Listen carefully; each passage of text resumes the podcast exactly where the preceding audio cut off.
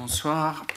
Euh, bon, ce soir, nous, avons, euh, nous allons faire quelque chose d'assez exceptionnel puisque nous invitons euh, deux éminents représentants d'associations de la société civile internationale à évoquer la, Centrafrique. Et je crois qu'il faut, pour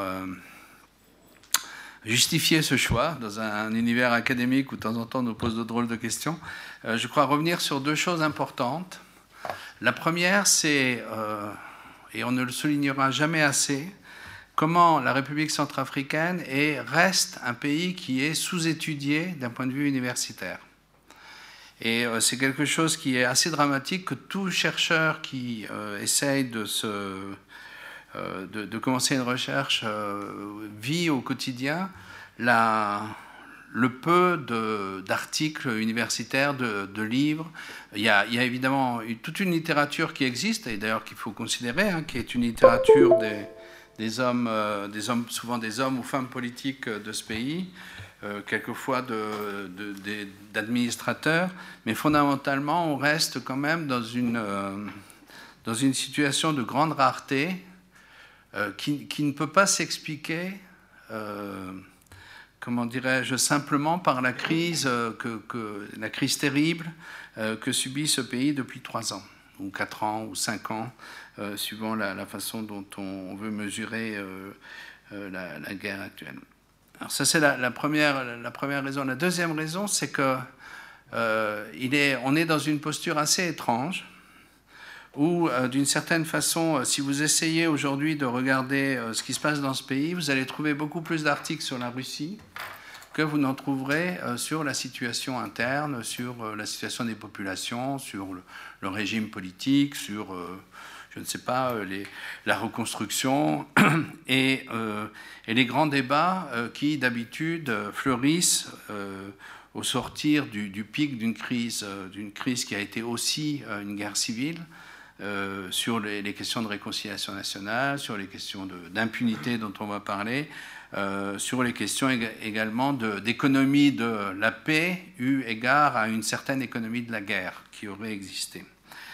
Donc euh, c'est un peu dans ce sens-là que cette réunion ce soir est euh, un, peu originale par rapport à ce que ce groupe d'études fait d'habitude et en même temps importante parce que on parle d'un pays qui reste dans une situation très difficile où sans doute plus de 75 à 80% du territoire est de fait contrôlé par des groupes armés, où l'État, ça reste, euh, même s'il faut nuancer un peu, euh, quand même essentiellement la capitale, euh, malgré une force internationale de, près de 12 000 hommes, où également, disons, la, normalisation politique reste complètement à faire.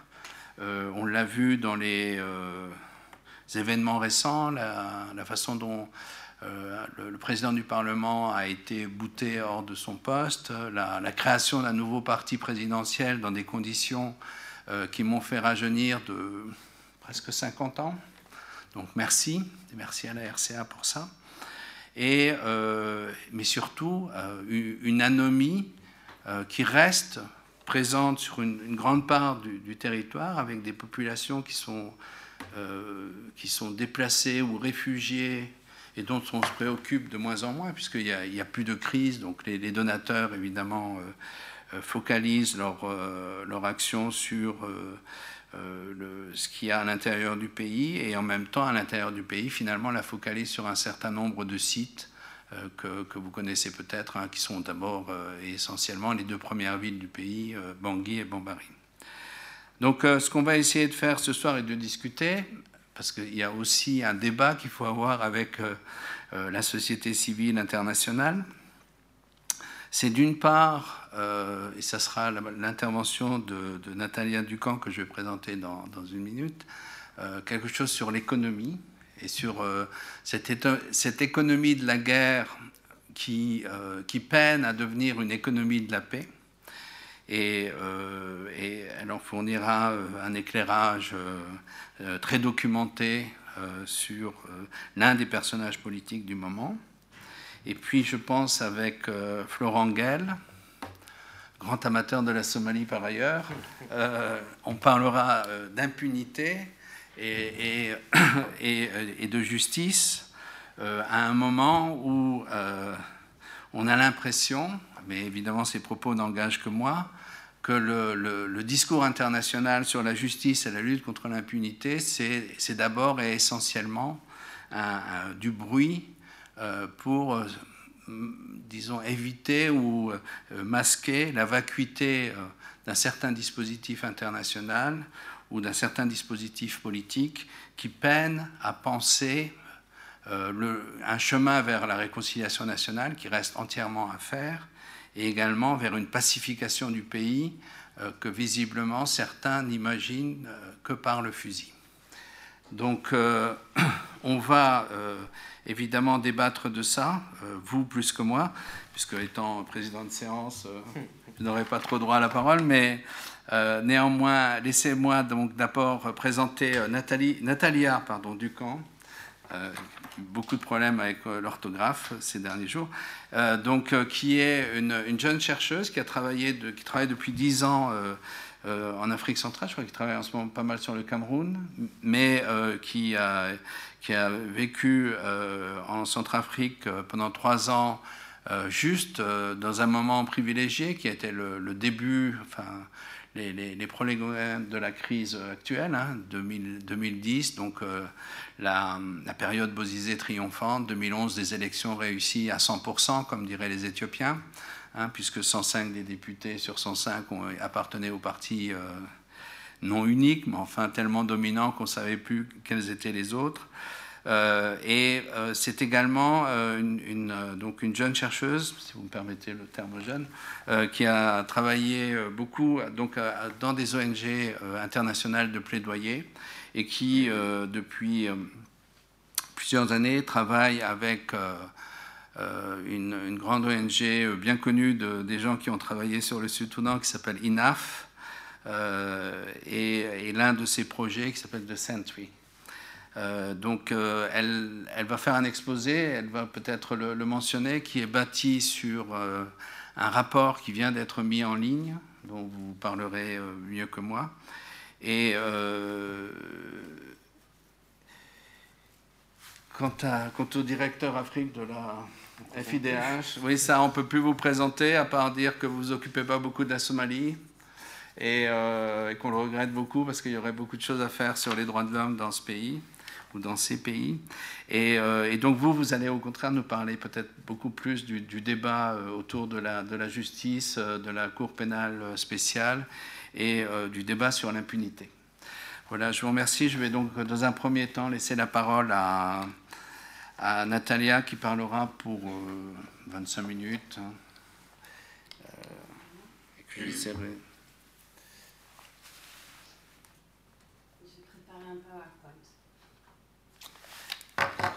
donc euh, la, séance est enregistrée, donc je vous demanderai d'utiliser les micros, si vous le...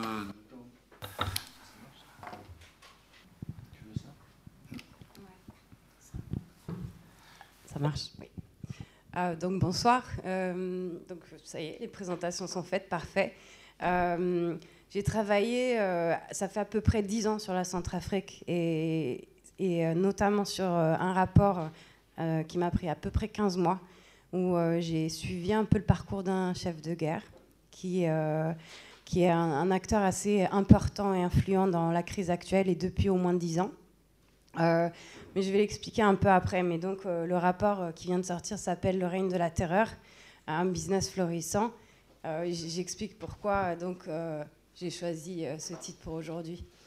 je voulais commencer en fait avec en divisant un peu la session en, trois parties. Il y a une première où je veux vous montrer deux illustrations euh, qui pour moi reflètent euh, certaines problématiques ou dynamiques euh, importantes de la crise en Centrafrique. et après, discuter des problématiques de groupes armés. Et, et, ensuite, vous expliquer un petit peu le parcours de ce chef de guerre et pourquoi il est important dans la donne actuelle. Donc cette photo, elle a été prise le 9 février 2014 euh, par Marcus Blisdal, qui est un photographe de renom. Euh, c'était à Bangui, au PK5, quartier majoritairement musulman. Et euh, elle est odieuse, comme on peut le voir. Malheureusement, ces genres de scènes font partie du quotidien des Centrafricains, soit de manière directe, soit de manière indirecte, via les réseaux sociaux, via les téléphones.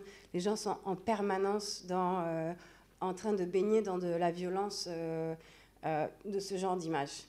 Donc, moi, j'ai voulu un peu le rappeler parce que, en fait, euh, cette scène montre un, musulman qui a été tué par euh, ses voisins, des chrétiens qui l'ont accusé d'avoir euh, tué une jeune femme chrétienne en allant vers le chemin de la messe. Et dans la suite, des, cycles de des cycles de revanche ont suivi. En 30 minutes, trois personnes ont été tuées de la même manière.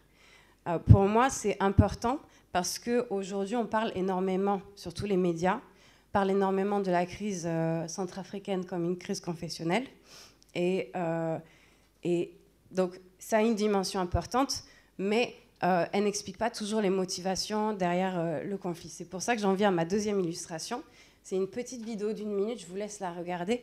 Enfin, juste un petit, une petite explication.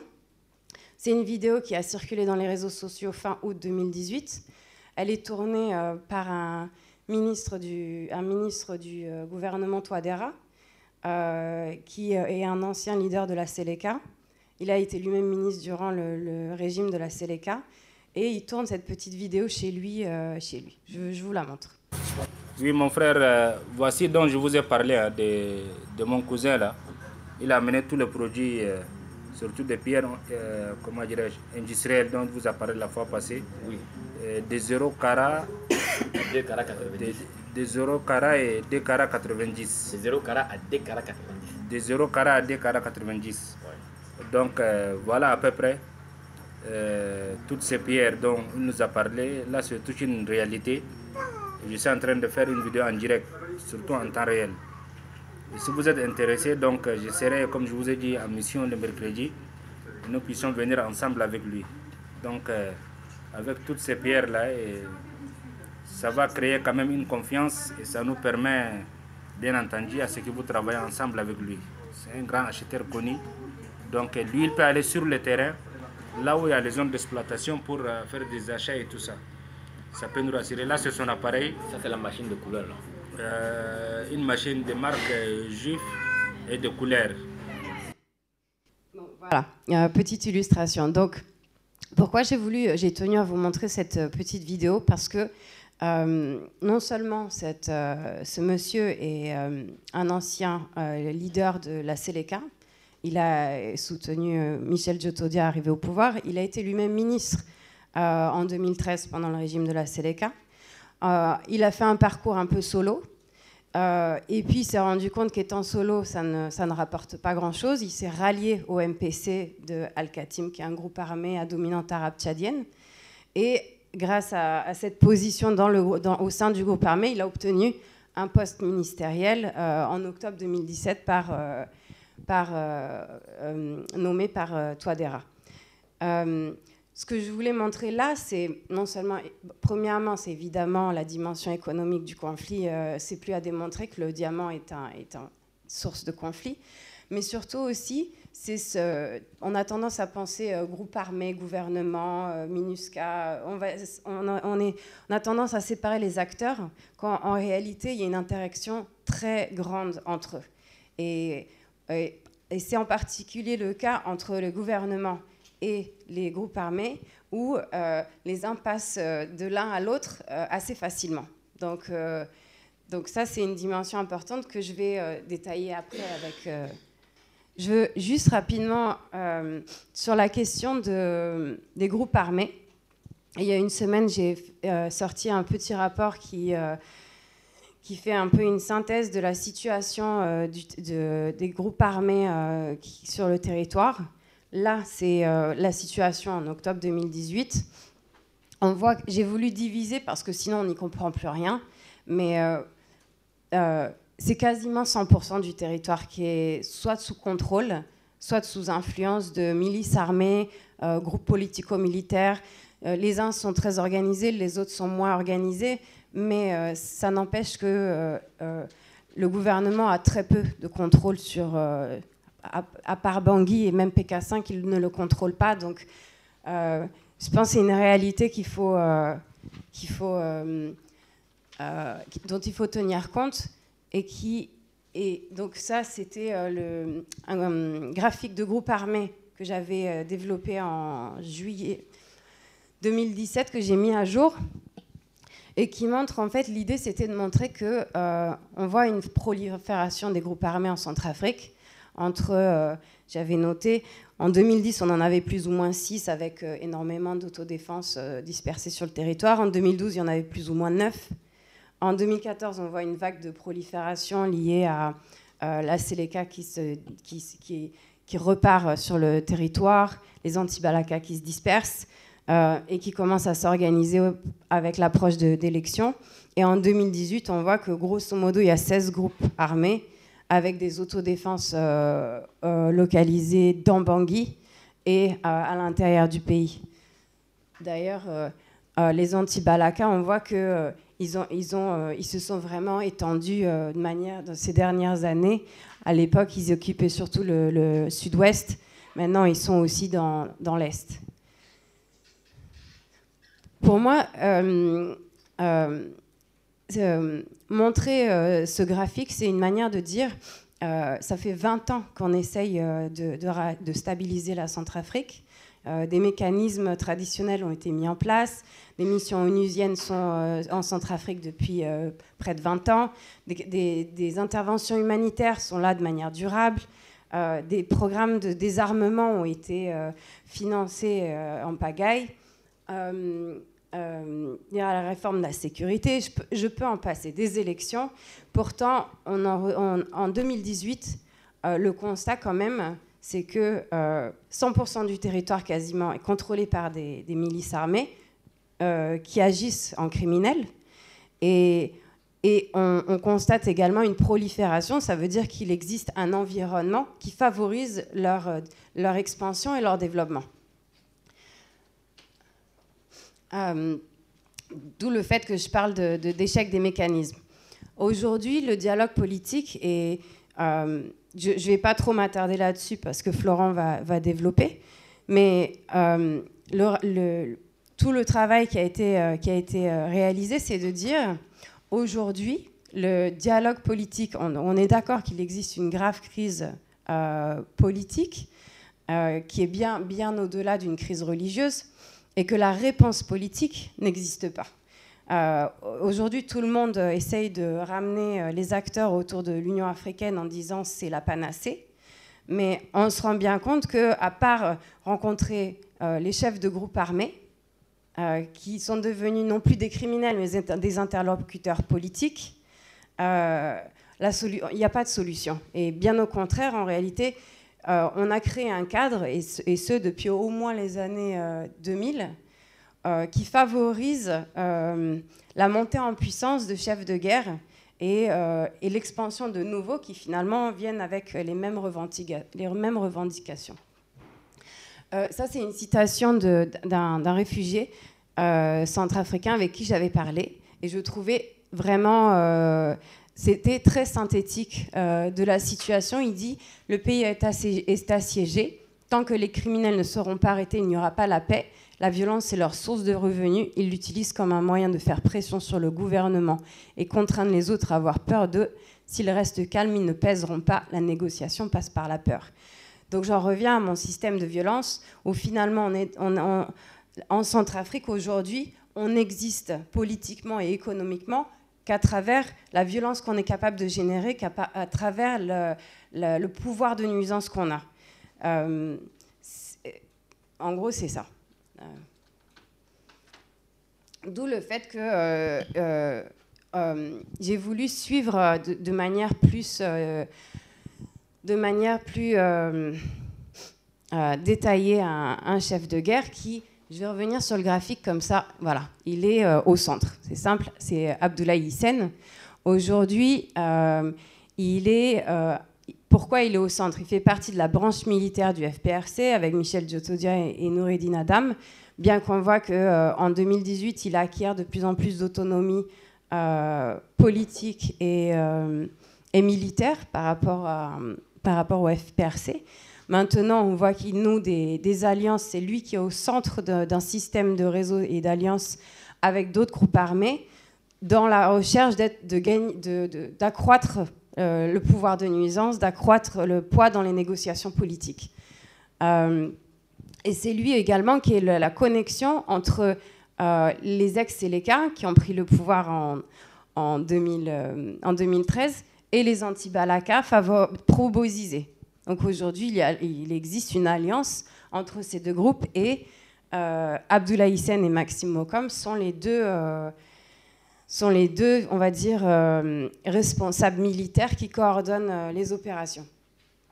Donc, donc pour, bon, il est un acteur euh, important, mais d'autant plus important qu'il il entre dans le conflit centrafricain il y a dix ans. En 2009, il, il rejoint un groupe armé qui s'appelait la CPJP, Convention des Patriotes pour la Justice et la Paix. et d'ailleurs, on le voit ici. Euh, en train de signer un accord euh, avec euh, l'ONU. il a dans, son parcours initial, je reprends. initialement, il est commerçant, il est collecteur de diamants et, d'or. Donc, c'est quelqu'un qui n'a pas un parcours militaire. il, il, a fait sa richesse sur la base du commerce d'or et de diamants dans la région et en particulier en, exploitant et en achetant dans la, dans la partie est du pays, des zones qu'il maîtrise absolument. En 2008-2009, quand il voit émerger ces groupes armés, il voit une opportunité. Il rejoint ce groupe, il en devient président, euh, et ça lui permet de prendre le contrôle des, sites de diamants et d'or à l'est du pays. comme j'ai expliqué, vu qu'il maîtrise ces zones, euh, il avait un avantage comparatif. Euh, et puis, euh, de fil en aiguille, en fait, il, il, s'est imposé comme un, acteur essentiel. Il a également été euh, conseiller politique de, de Bozizé, euh, pour dire qu'il y a toujours ces questions entre groupe armé et gouvernement qui se jouent. et puis alors, en 2012, quand il était question de signer des accords entre les groupes armés et, et le, le, le, régime de Bozizé, euh, il. Euh, excusez-moi, j'ai une journée difficile. oui, j'ai eu trois jours de fièvre, donc euh, je bois un peu d'eau.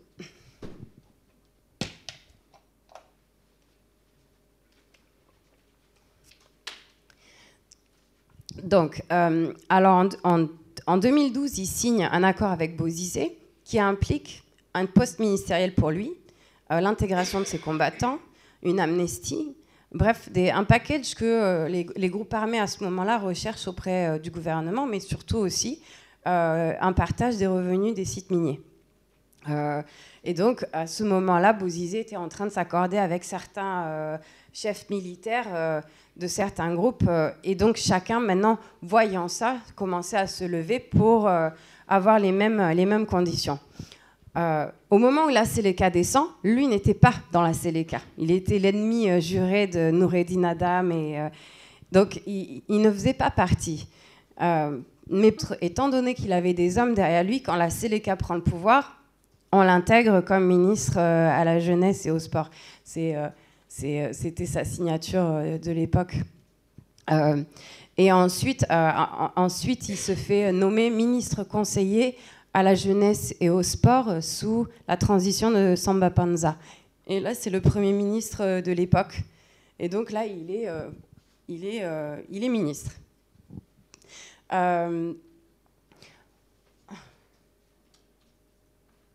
donc là c'est pour montrer, en fait, on a développé cette carte qui montre en fait les zones diamantifères et les zones orifères. Aujourd'hui, Abdullah Hissène, il contrôle l'essentiel avec un autre groupe armé, de l'essentiel de cette poche euh, de diamants et d'or euh, dans les zones. Des zones aussi qui ont régulièrement des massacres qui se, jouent, surtout Bakala, Ipin, Dashima, euh, toute cette zone ici, et Bria, Bakuman, Zako. Toute cette zone-là, c'est sa zone de prédilection, c'est aussi là où on retrouve énormément de, massacres de population entre groupes armés et et euh, les communautés ethniques euh, euh, affiliées.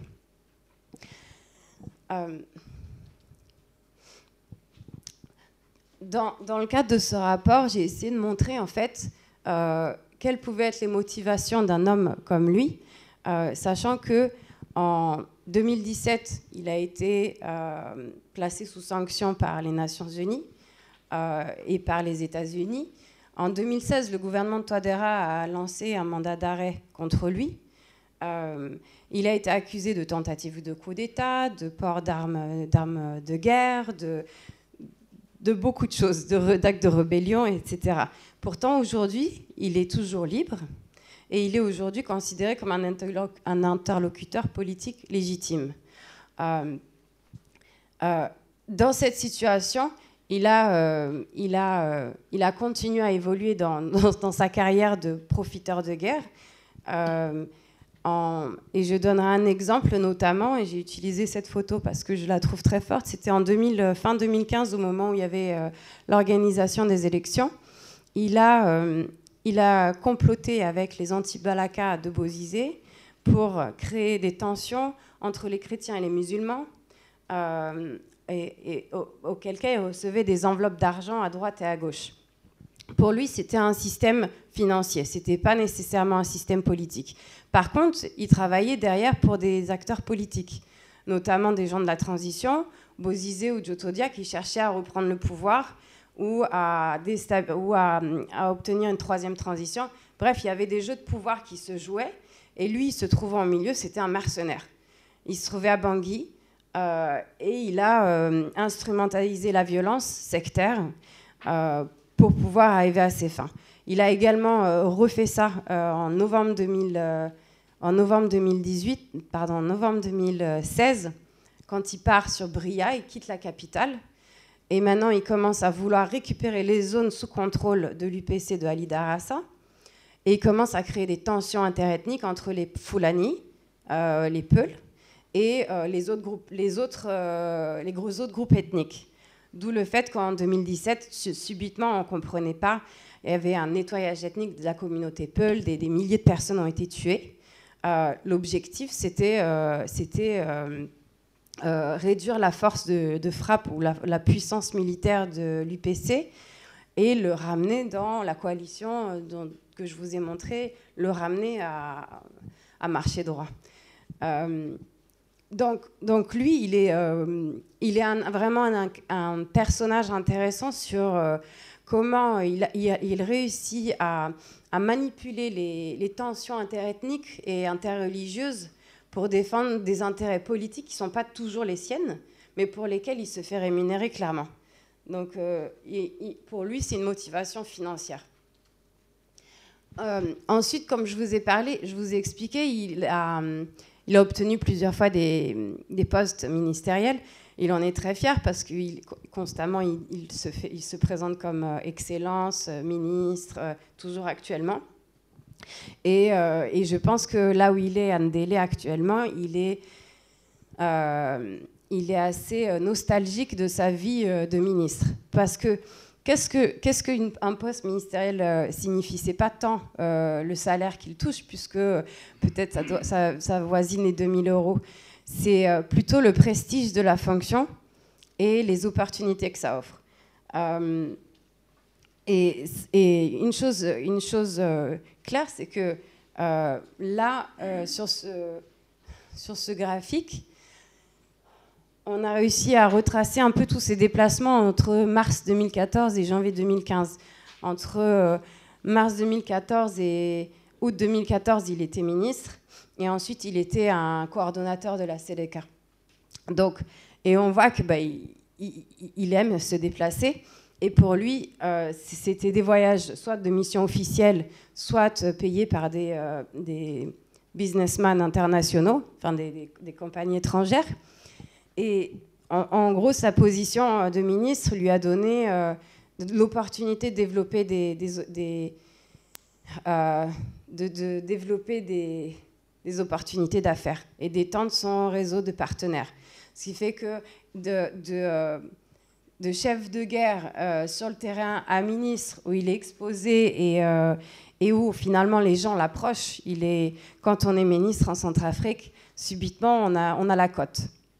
Donc, euh, et à droite, c'est un ordre de mission qui montre que, en fait, je trouvais ça tellement fou.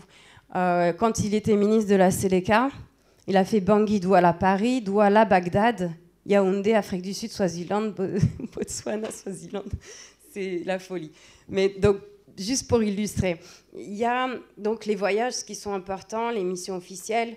Euh, il y a aussi, euh, bah, tout est frais payé. Ils ont une voiture de fonction, ils ont un passeport diplomatique, euh, ils ont le, téléphone tout payé. J'ai eu accès à certains de ces appels. C'est fou, entre le moment où ils passent ministre, la liste des appels explose de manière exponentielle. Ça veut dire qu'il appelle de partout.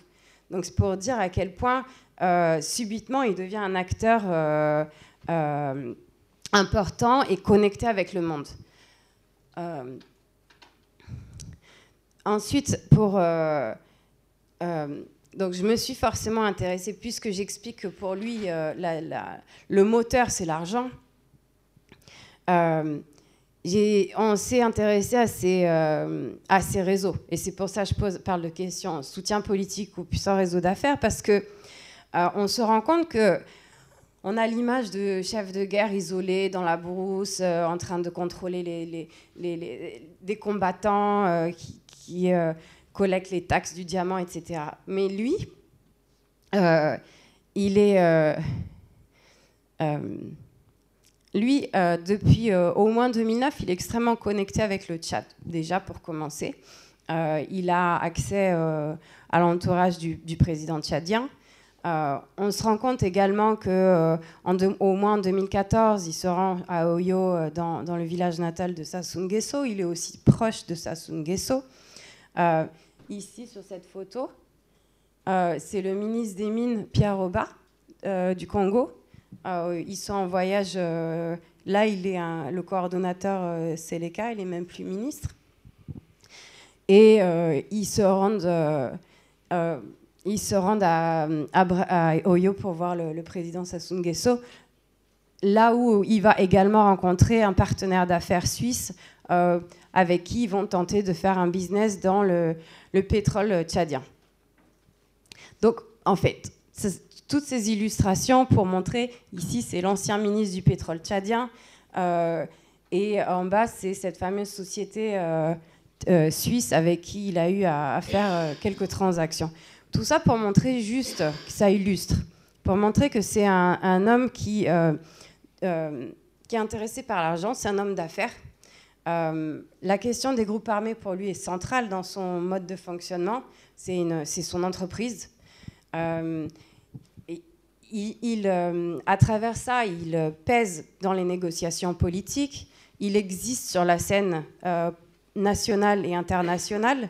Donc, il ne lâchera jamais. A priori, il ne lâchera jamais cette activité. Ça ne veut pas dire que tous des individus comme lui ne cherchent pas également à accéder à des fonctions de titre ministériel, à la présidence notamment, comme j'ai expliqué, parce que ça apporte un statut. Euh, mais, à la fin, comme j'ai expliqué, euh, je n'ai jamais vraiment vu euh, un projet en faveur de la jeunesse qu'il a réalisé alors qu'il portait le titre de ministre à la jeunesse. Et je pense que si on devait faire une, analyse détaillée de tous ces ministres qui, euh, sont récompensés pour finalement la violence qu'ils, ou en tout cas le, pouvoir de nuisance qu'ils ont, on se rendrait compte que finalement l'État centrafricain fonctionne un peu difficilement. et voilà, je voudrais, conclure sur ça les incitations à perpétuer la violence sont plus fortes. Euh, et, au jour d'aujourd'hui en Centrafrique, euh, la violence est plus malheureusement la guerre est plus lucrative que la paix, comme avait euh, dit Roland Marshall. Et nous, on essaye de réfléchir à quelle serait une autre façon de penser la paix en Centrafrique, qui ne mettrait pas les acteurs de la violence au centre des négociations, mais qui euh, réfléchirait à un modèle un peu euh, alternatif. Merci. Merci à vous.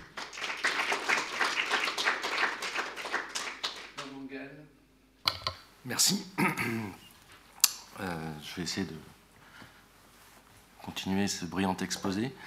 et d'être surtout complémentaire sur effectivement la lutte contre l'impunité. On voit les intérêts croisés des, différents acteurs.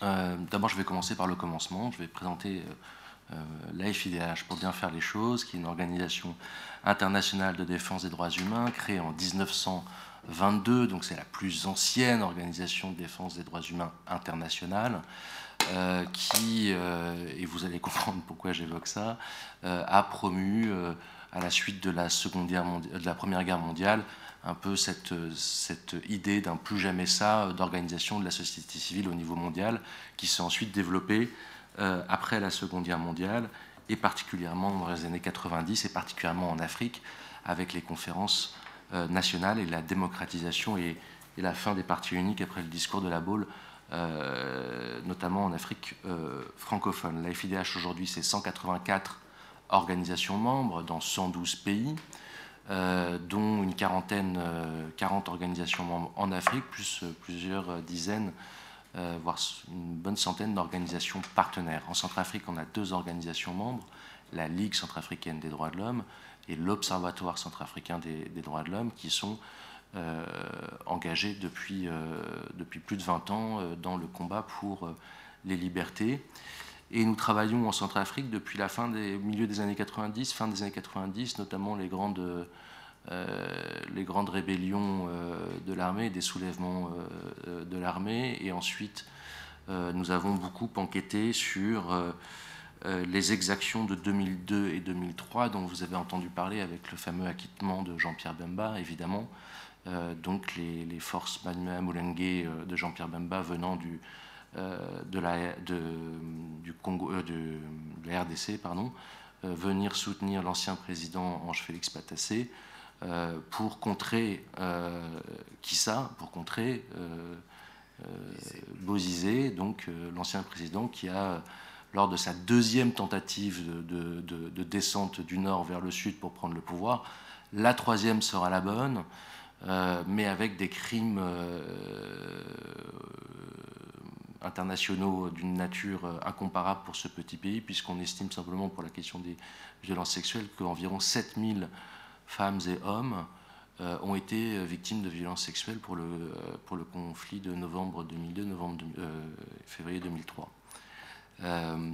Moi-même, j'ai pu, jeune chercheur, dit comme ça manifestement, Roland, jeune chercheur, commencer à travailler effectivement sur, sur ces crimes dès, 2000, dès, décembre 2002. ce qui me permet d'enchaîner sur, sur la suite, sur euh, l'impunité comme euh, durabilité des acteurs de la violence. Quand euh, on a réenquêté en 2013-2014 sur le, conflit dans ses phases les plus dures,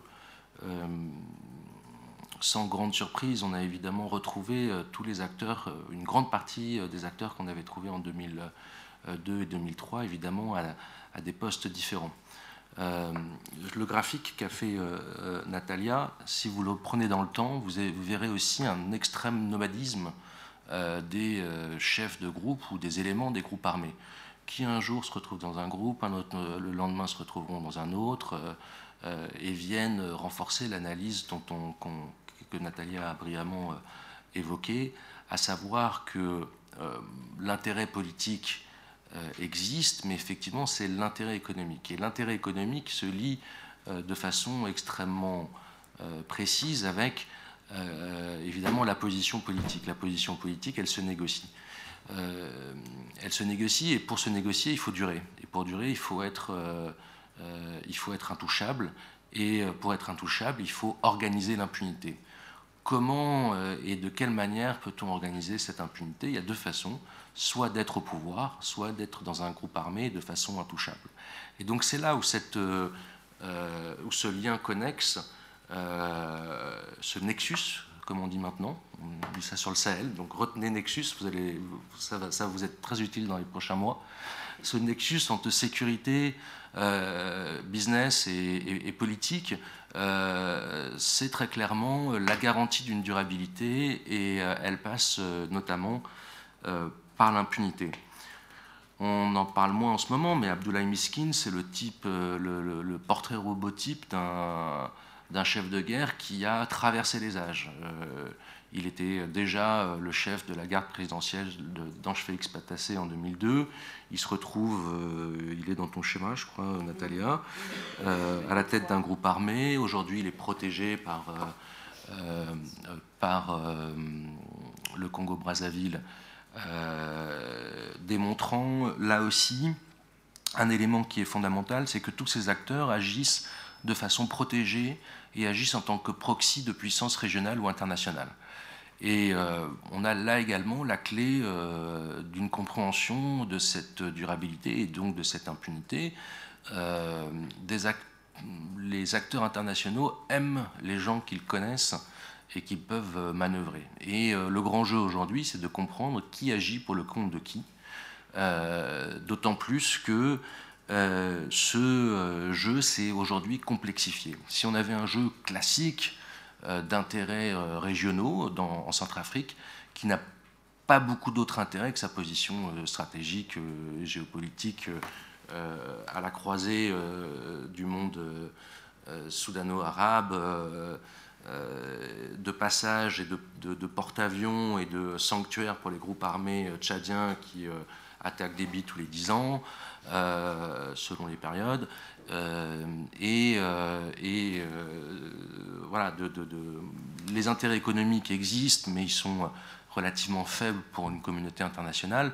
Par exemple, l'uranium est pas rentable aujourd'hui d'exploiter. Il y a du pétrole dans le nord du, pays, mais vu l'instabilité, c'est pas si simple que ça à exploiter. Les Chinois sont dessus, mais c'est pas extrêmement simple. Débit, par ailleurs, c'est que si on exploite euh, euh, le pétrole du nord de la Centrafrique, ça fera descendre ces nappes que lui exploite aussi au sud, au prix où ça coûte. Tout ça est moins intéressant. Donc vous voyez que la question du business, c'est un vrai business local, d'où la logique de, ces groupes armés qui sont plus des prédateurs que de grands investisseurs avec des relais internationaux très importants ou globaux. Euh, ce jeu s'est également complexifié puisque euh, euh, à ces acteurs régionaux traditionnels, donc Idriss Déby pour le Tchad, qui a ses acteurs au sein de la Séléka, le Congo-Brazzaville a ses acteurs au, sein des groupes armés, le Cameroun également, le Soudan évidemment, bref, tous les acteurs évidemment ont ces, ces proxys. la France, avec sa politique traditionnelle a également une influence euh, très importante euh, aussi bien sur euh, les différents gouvernements qui s'y succèdent, mais également au sein des groupes armés, puisque, disons-le comme ça, la main droite de ce que fait la France peut également ignorer la main gauche. En gros, une politique décidée au Quai d'Orsay ou à l'Élysée peut être contredite dans les faits par les services sur le terrain, euh, dans des zones et des régions avec des acteurs complexes, dans lesquels il y a une certaine latitude euh, de, de, la part des acteurs sur le terrain. Euh, c'est d'ailleurs peu ou prou ce qui se passe manifestement actuellement, où après avoir été challengé par l'irruption de la Russie, Roland Marshall y faisait allusion tout à l'heure, dans ce jeu complexe centrafricain, la France, la semaine dernière, euh, et depuis euh, plusieurs semaines, tente de reprendre la main, euh, manifestement via les groupes armés, et, et très clairement et publiquement en offrant au gouvernement centrafricain 24 millions d'euros d'aide budgétaire et 1400 armes légères, fusils mitrailleurs, pour équiper la renaissance de l'armée nationale, les FACA. Donc euh, on a là un, jeu extrêmement complexe. Pour ne pas être trop long et pour continuer sur ce sujet, euh, euh, à la FIDH et avec d'autres organisations, depuis, le, depuis le combat en fait, pour la Cour pénale internationale, la justice internationale, et le fait que la vision politique qui est la nôtre, c'est de dire que on ne combattra pas euh, l'instabilité, les guerres et les conflits, euh, particulièrement dans cette région du monde, simplement avec des accords de paix, simplement avec des experts internationaux, etc., etc., nous savons qu'il faut reconstruire les États. C'est des États qui ont été affaiblis, qui ont été faillis, qui euh, ont eu du mal à se construire après euh, les indépendances nationales, les partis uniques, tout ça s'explique. Je peux vous refaire le, topo, vous le connaissez, j'espère. Euh, par contre, la nécessité, et on le voit très très bien en ce moment dans le Sahel, de construire des États est très compliquée. En 2015, quand il a fallu plaider en faveur de l'intervention des Nations Unies en Centrafrique, euh, toutes les ONG, enfin une grande partie des ONG avec lesquelles on a essayé de réfléchir et avec lesquelles on essaie de, euh, d'agir en, 2013. en 2013 pardon, d'agir en commun, euh, on s'est demandé est-ce que le remède n'est pas pire que le mal? Les Nations Unies, c'est une grosse machine qui impose des logiques politiques qui ne sont pas toujours adaptées au terrain. les résolutions qui ont été adoptées les résolutions des Nations Unies qui ont été adaptées sur le Mali, la Centrafrique ou ailleurs, si vous les regardez bien à ces époques-là, euh, sont des résolutions assez novatrices sur du, euh, même pas sur du peace building, mais sur du state building. Résultat, les Nations Unies ont fait comme d'habitude, ils ont reconduit exactement ce qu'ils ont fait en RDC ou ailleurs, et n'ont pas du tout appliqué réellement les vraies conditions de ces résolutions des Nations Unies qui avaient une vision un peu plus politique et essayer euh, d'être dans la gestion euh, euh, des effets politiques d'une crise et tenter de reconstruire des États. Résultat, on se retrouve avec une, volonté politique qui est bridée et, un programme de la communauté internationale qui tente de s'appliquer un peu mécaniquement en Centrafrique, en dépit des réalités des acteurs sur terrain et en particulier de ces réalités économiques qui sont qui sont pas ignorés par, euh, par les décideurs, mais, euh, mais on a l'impression d'avoir euh, deux stratégies qui ne s'écoutent pas ou qui ne veulent pas se voir et un déni de réalité et qui tentent de s'appliquer de façon mécanique l'un comme l'autre. En gros, on a un jeu centrafricain du gouvernement qui tente d'exister politiquement entre des groupes armés qui challenge sa légitimité et de l'autre euh, une communauté internationale qui tente euh, de faire, euh, de reconstruire l'État centrafricain et d'appliquer son programme et de pouvoir se désengager le plus rapidement possible sans tenir compte d'une certaine réalité. Dans tout ça, nous, ce qu'on essaie de faire, c'est d'utiliser la justice comme un levier, non pas de façon idéaliste, mais comme un levier légitime pour éliminer du terrain des acteurs de l'instabilité et de la violence. Le pari étant que dans une construction, euh, dans, une, dans, un État complètement failli. Bangui, en, février 2014, euh, tous les magistrats sont à Bangui, la plupart euh, sont désœuvrés, ne savent pas quoi faire, etc. Et la ministre de la Justice à l'époque nous dit Florent, on aimerait bien une, mettre en place une justice d'exception, est-ce que vous pouvez nous aider? Moi, justice d'exception, défenseur des droits de l'homme, alors non, Madame la Ministre, la justice d'exception va falloir repasser, mais par contre, on peut essayer de penser ensemble à des, euh, mécanismes de justice euh, euh, en plein cœur de la crise pour commencer à documenter les, exactions, les violations, construire des dossiers sur un certain nombre d'individus, ceux dont on parle là, et, voir comment construire ensuite des unités d'enquête spéciales qui nous permettront euh, de documenter et euh, d'attendre le temps de la justice. Ils ont voulu aller beaucoup plus rapidement. Donc à ce moment-là, on a créé une, une cellule spéciale d'enquête et d'instruction, euh, à l'image d'ailleurs de, ce de ce qui avait pu se faire en Côte d'Ivoire lors de la crise post-électorale. L'idée étant aussi de, pas forcément de dupliquer, mais de prendre, bah d'être un peu dans le qualitatif et de, et de capitaliser sur ce qui se ferait euh, sur le continent africain et par euh, les États africains eux-mêmes. Euh, et cette cellule spéciale d'enquête, composée d'enquêteurs de, centrafricains, des, des, OPJ, et, devait avoir une dimension un peu internationale aussi. La communauté internationale pouvait contribuer. Ça n'a jamais vraiment marché, mais ça a permis au gouvernement centrafricain de négocier un memorandum of understanding avec les Nations Unies pour la création d'une cour euh, qui s'appelait pas encore criminel spécial, mais qui avait cette vocation-là. Ça, c'était en août 2014.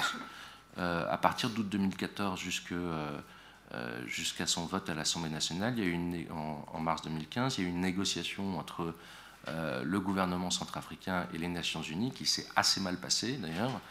Euh, qui s'est suffisamment mal passé pour qu'on puisse mettre, nous, la FIDH, petite organisation de la société civile, notre grain de sel, et jouer le go-between entre, euh, entre le gouvernement et les Nations Unies pour la mise en place de cette Cour pénale euh, spéciale.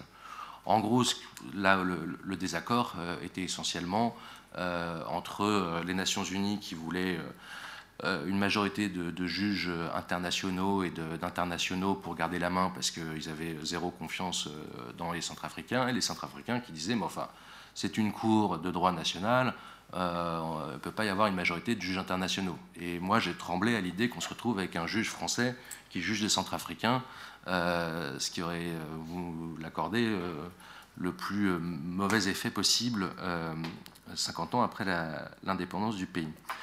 Euh, toujours est-il qu'on a trouvé des mécanismes. Ça, et en fait, cette Cour pénale spéciale, elle a quoi comme vocation? Elle est un peu spécifique parce que c'est la première euh, Cour euh, à dimension internationale, dans, mais qui est aussi centrafricaine, elle est dans l'ordre judiciaire national, qui doit travailler pendant que la crise continue. Elle doit être un peu mieux que la justice centrafricaine, moins exigeante que la justice internationale, elle ne doit pas être, cet éléphant blanc euh, que sont en général les juridictions internationales. Par exemple, le Cambodge, 4 milliards de dollars pour juger deux vieillards. Euh, c'est nécessaire, mais euh, le ratio aujourd'hui, c'est ça, et la communauté internationale compte ses sous, et donc on doit être conscient de ce qui s'y passe. elle doit monter un peu ses standards et pas faire de la justice au rabais, mais elle doit aussi pouvoir être accessible, elle doit pouvoir juger des gens et les juger dans des délais relativement raisonnable parce que le conflit continue. Et elle doit pouvoir aussi euh, euh, juger et appréhender des individus, c'est-à-dire qu'on doit mettre en place des stratégies pour nous permettre d'appréhender ces individus et de les juger. Comment arrêter un Abdoulaye Sen Comment arrêter un, Dafan ou, euh, un Noureddin Adam et, encore pire Pour ça, il y a des stratégies, on l'a vu.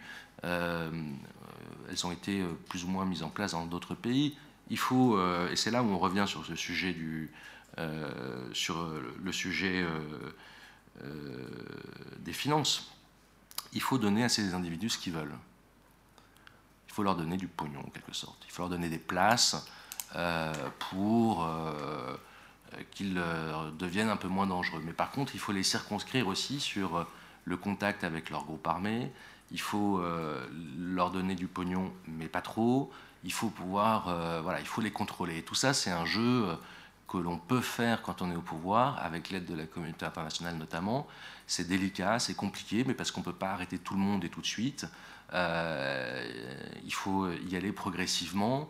Euh, et, il faut construire des dossiers. Pour construire des dossiers, il faut souvent passer par des petits poissons qui nous donnent des informations sur des moyens poissons, qui vont nous donner des informations sur des plus gros poissons, et euh, étudier leur trafic, étudier leur déplacement, étudier leur communication, etc., etc. Et tout ça, évidemment, reste des stratégies très complexes et des stratégies annexes. Mais D'abord, je vous incite à regarder ce qui va se passer dans les prochains jours en Centrafrique. Ça va être assez intéressant de ce point de vue-là. Je ne peux guère vous en dire plus, mais ayez un, regard attentif. Euh, deuxièmement, euh, cette stratégie contre l'impunité, elle a du sens et elle est intéressante euh, quand les partenaires sont d'accord sur, sur l'intérêt de cette, de cette justice. Et c'est là où aujourd'hui euh, c'est une situation qui est très compliquée, pas que simplement en Centrafrique, mais Roland Marchal l'a évoqué, c'est qu'évidemment la justice internationale aujourd'hui, la justice en règle générale, est euh, largement remise en question et remise en cause. En raison d'ailleurs aussi par les échecs même de cette propre justice internationale, euh, et notamment de la Cour pénale internationale, dont les stratégies n'ont pas été forcément les meilleures, notamment avec son premier procureur, le procureur Moreno Ocampo, qui a politisé dans cette cour, a pris des stratégies euh, euh, judiciaires assez, euh, assez mauvaises et qui font qu'on assiste aujourd'hui à des inculpés de, de, haut niveau. Jean-Pierre Pemba, vice-président de la RDC, qui a été libéré.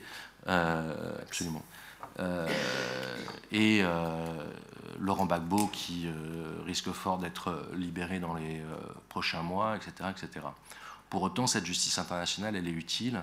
Elle est utile quand elle est insérée dans un système global où la justice nationale n'est pas complètement inefficace, euh, où euh, quand il n'y a pas de justice nationale euh, efficace, bien que se tiennent en ce moment des audiences hein, criminelles à, Bangui, et elle juge des, petits criminels, voire quelques petits chefs de, de gang ou de petits groupes armés, et c'est important.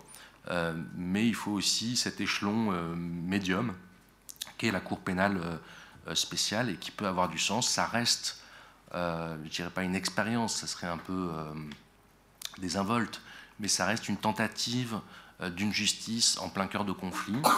Euh, et donc ça peut, euh, comme toute tentative, elle peut évidemment échouer. Mais elle a, du sens pour essayer de casser ce cycle récurrent et ce boomerang perpétuel qu'est l'impunité, puisque très clairement, les populations, quand on les écoute attentivement, elles vous disent des vérités profondes, et, euh, et en, en, 2014, je crois, euh, si je me souviens bien, il y a eu ce qu'on a appelé les consultations nationales et le forum de Bangui, en 2015, qui ont permis de, euh, de, de, faire émerger la volonté des populations. Et parmi les premières choses qui sont ressorties de ce forum de Bangui, c'est la volonté d'une impunité zéro.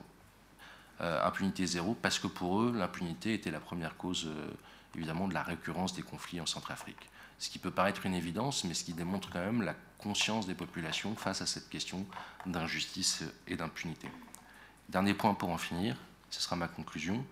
Euh, comment euh, articuler cette paix et cette justice, cette dualité que nous on voit complémentaire, mais que les acteurs politiques aujourd'hui ne voient pas comme complémentaire euh, Natalia l'a évoqué, il y a des processus de, négociation, dix processus de paix en cours. Il y en a plusieurs. Il y en a un qui est l'idée par l'Union africaine, un autre qui est l'idée par euh, Khartoum. On sait difficilement quel jeu joue euh, les Russes dedans. Ça se passe à Khartoum, mais c'est les Russes qui sont. Oui, c'est plus compliqué. Mais, et donc, il y a des gens qui ont intérêt à faire échouer ces pourparlers. Euh, les groupes armés ont intérêt aussi à, garder du business. Euh, et, tous ceux qui font des médiations vous disent, mais vous savez, la justice, c'est peu intéressant. Donc comment articuler ces questions euh, judiciaires et, les processus de paix en cours sans revenir à des mécanismes traditionnels de pseudo-résolution des conflits qui n'ont rien résolu, hein, puisque on a vu toutes les amnesties et les impunités qui ont été accordées euh, pour, ne pour, ne parler que de la Centrafrique, il y en a eu au moins deux euh, en 2007 et en 2012 euh, qui ont lamentablement échoué et qui ont poussé les acteurs à demander plus. donc comment les articuler aujourd'hui? Il faut de la volonté politique et de la volonté politique au niveau international. Or, évidemment, au niveau international, quand vous avez des acteurs tels que les Russes qui ne souhaitent pas forcément du multilatéralisme ou des Français qui se sentent menacés dans leur précaré, euh, le, jeu de la tentation, euh, euh, la tentation du jeu du pire, c'est-à-dire avoir utilisé les groupes armés comme proxy et pour geler une situation, comme on le fait par exemple au Sahel, pour être dans l'équilibre, dans le déséquilibre, évidemment, il y a une tentation forte pour geler une situation et ne pas la résoudre en profondeur. Ça sera tout l'enjeu de, des propositions que tente de faire la société civile, c'est de tenter euh, de, promouvoir une vision politique, comme l'expliquait Natalia, qui intègre une autre façon de faire la paix, qui n'est pas très différente de ce qu'on peut faire avant, mais qui intègre euh, des notions plus principielles comme euh, les droits humains, comme la justice, comme le contrôle des ressources naturelles, et éviter de doper les groupes armés à coups de diamants ou de ressources mal contrôlées. Je vous remercie. Euh, avant de donner la parole à Lassa, je voudrais faire euh, quelques remarques sur vos deux interventions. Euh, je, suis heureux que la première intervention ait souligné qu'il y a une interaction entre tous les acteurs. Simplement, alors il faut en faire l'analyse. L'instabilité en RCA, elle commence pas avec en 2006. Elle est, elle est antérieure à ça. Et évidemment, euh, ça pose toute une série de questions sur euh, la nature de l'État, la nature des élites, euh, l'abandon du, pays profond. et quand on voit, quand on commence à parler de la crise actuelle en RCA à partir de Sangaris, hein, on manque totalement ce qui s'est passé après 2006. 2008, vous avez cité les dates, mais il faut bien se rendre compte que dans cette période-là, ce qui échoue comme processus de pacification, ce n'est pas à cause des mouvements armés, c'est à cause de Bozizé, qui a de l'argent, l'argent de la CEMAC, l'argent de l'Union européenne, mais qui refuse en fait ou qui dépense l'argent du DDR et, qui ne tient pas les promesses faites sur euh, un certain nombre de choses. Donc il y a, euh, déjà, si vous voulez, euh, dans la façon dont vous décrivez les groupes armés, il y a une antériorité, il y a une histoire. Que vous laissez un peu de côté pour regarder juste le photographier le temps présent en ignorant les pesanteurs euh, les pesanteurs historiques qui existent. Les Peuls, l'UPC dont, dont euh, Natalia a parlé, c'est aussi l'héritier d'un mouvement de Babaladé, euh, qui est un mouvement qui, Babaladé étant un gendarme tchadien, appelé en RCA après un petit séjour au Darfour par la PRD, qui finit, qui crée un groupe armé pour euh, protéger les Peuls, alors de quoi on pourrait se poser le problème, qui les taxe également, et qui finalement euh, disparaît, euh, en tous les cas son mouvement, dans une intervention tchadienne ultra-violente, dont la communauté internationale, et je crois beaucoup d'organisations des droits de l'homme, n'ont jamais parlé. c'est aussi cette autre dimension, non, c'est aussi cette autre dimension de, la, de la crise centrafricaine sur euh, sur, qui n'est pas simplement, euh, qui est évidemment une crise qui a, qui a articulé à un certain système économique, mais le pastoralisme aujourd'hui, c'est un des grands enjeux, et c'est regrettable qu'on n'en parle pas comme ça. Mais ce qui, ce qui moi, me frappe beaucoup, euh, c'est quand j'entends vos, les noms que vous avez donnés. Abdoulaye Miskin, il est retenu au, au Congo-Brazzaville. Moi, j'ai jamais. Euh, je, sais un peu ce qu'est euh, le, euh, évidemment l'itinéraire d'un Abdoulaye Miskin, qui est, je crois, comme vous l'avez bien souligné, peut-être une sorte de paradigme de peut-être d'une ancienne époque, puisque puisque c'est plutôt du banditisme rural que de, que de l'exploitation minière dont il s'agissait. Mais finalement, le, Congo-Brazzaville n'intervient pas pour des intérêts économiques. Le Congo-Brazzaville est soit beaucoup plus pauvre soit beaucoup plus riche que ne le sera jamais la RCA. Euh, donc il y a d'autres facteurs qu'il faut reprendre en compte. Euh, vous parlez de Abdoulaye Hissène. Bon, il se trouve que je le connais assez bien. Euh, J'ai vu avant qu'il ne, parte, qu'il ne reparte dans le Nord. Il était alors, il faut le dire, le conseiller peut-être informel du président Touadéra. Euh, l'aider et le conseiller dans les négociations avec les groupes armés. Et quand il a été arrêté, je crois, d'Amara par les forces des Nations Unies, parce qu'il faut lutter contre l'impunité, c'est le président euh, Touadéra qui a appelé pour dire qu'il fallait le laisser partir vers le nord. Euh, peut-être qu'à ce moment-là, il y avait un accord entre les deux hommes qui dépassait de très loin la morale politique ou mais, qui était, euh, mais qui visiblement était très utile à l'un et à l'autre. De la même façon, euh, au mois d'avril, il y a eu euh, des violences extrêmement importantes en, Centrafrique, enfin à Bangui, dans la tentative d'arrestation d'un des chefs de, milice proclamé d'autodéfense du kilomètre 5 dont, Nathalie a parlé, qui enfin, dont le surnom est Force. Il est de notoriété publique que Force a bénéficié de financement de l'actuel président euh, pour sécuriser le deuxième tour des élections euh, dans le quartier, donc dans PK5. Il est aussi de notoriété publique. Euh, contrairement à ce qui s'est un peu dit à un moment, Force n'a pas de très bonnes relations avec l'ancien président du Parlement, mais par contre, il a de très très bonnes relations avec l'actuel ministre de la Sécurité publique. Donc, si vous voulez, on a d'un côté le discours vertueux sur l'impunité, mais porté par qui Hein, et, c'est là où peut-être il faudrait réfléchir. La justice, de toute façon, ça ne peut être que la justice des vainqueurs, puisqu'il faut appliquer, euh, il faut appliquer, être capable d'appliquer une décision de justice. Bon, qui le peut si, ce n'est les vainqueurs? Or, il n'y a pas de vainqueur aujourd'hui en Centrafrique, et il n'y en aura pas avant bien longtemps. Euh, et évidemment, ça pose la question.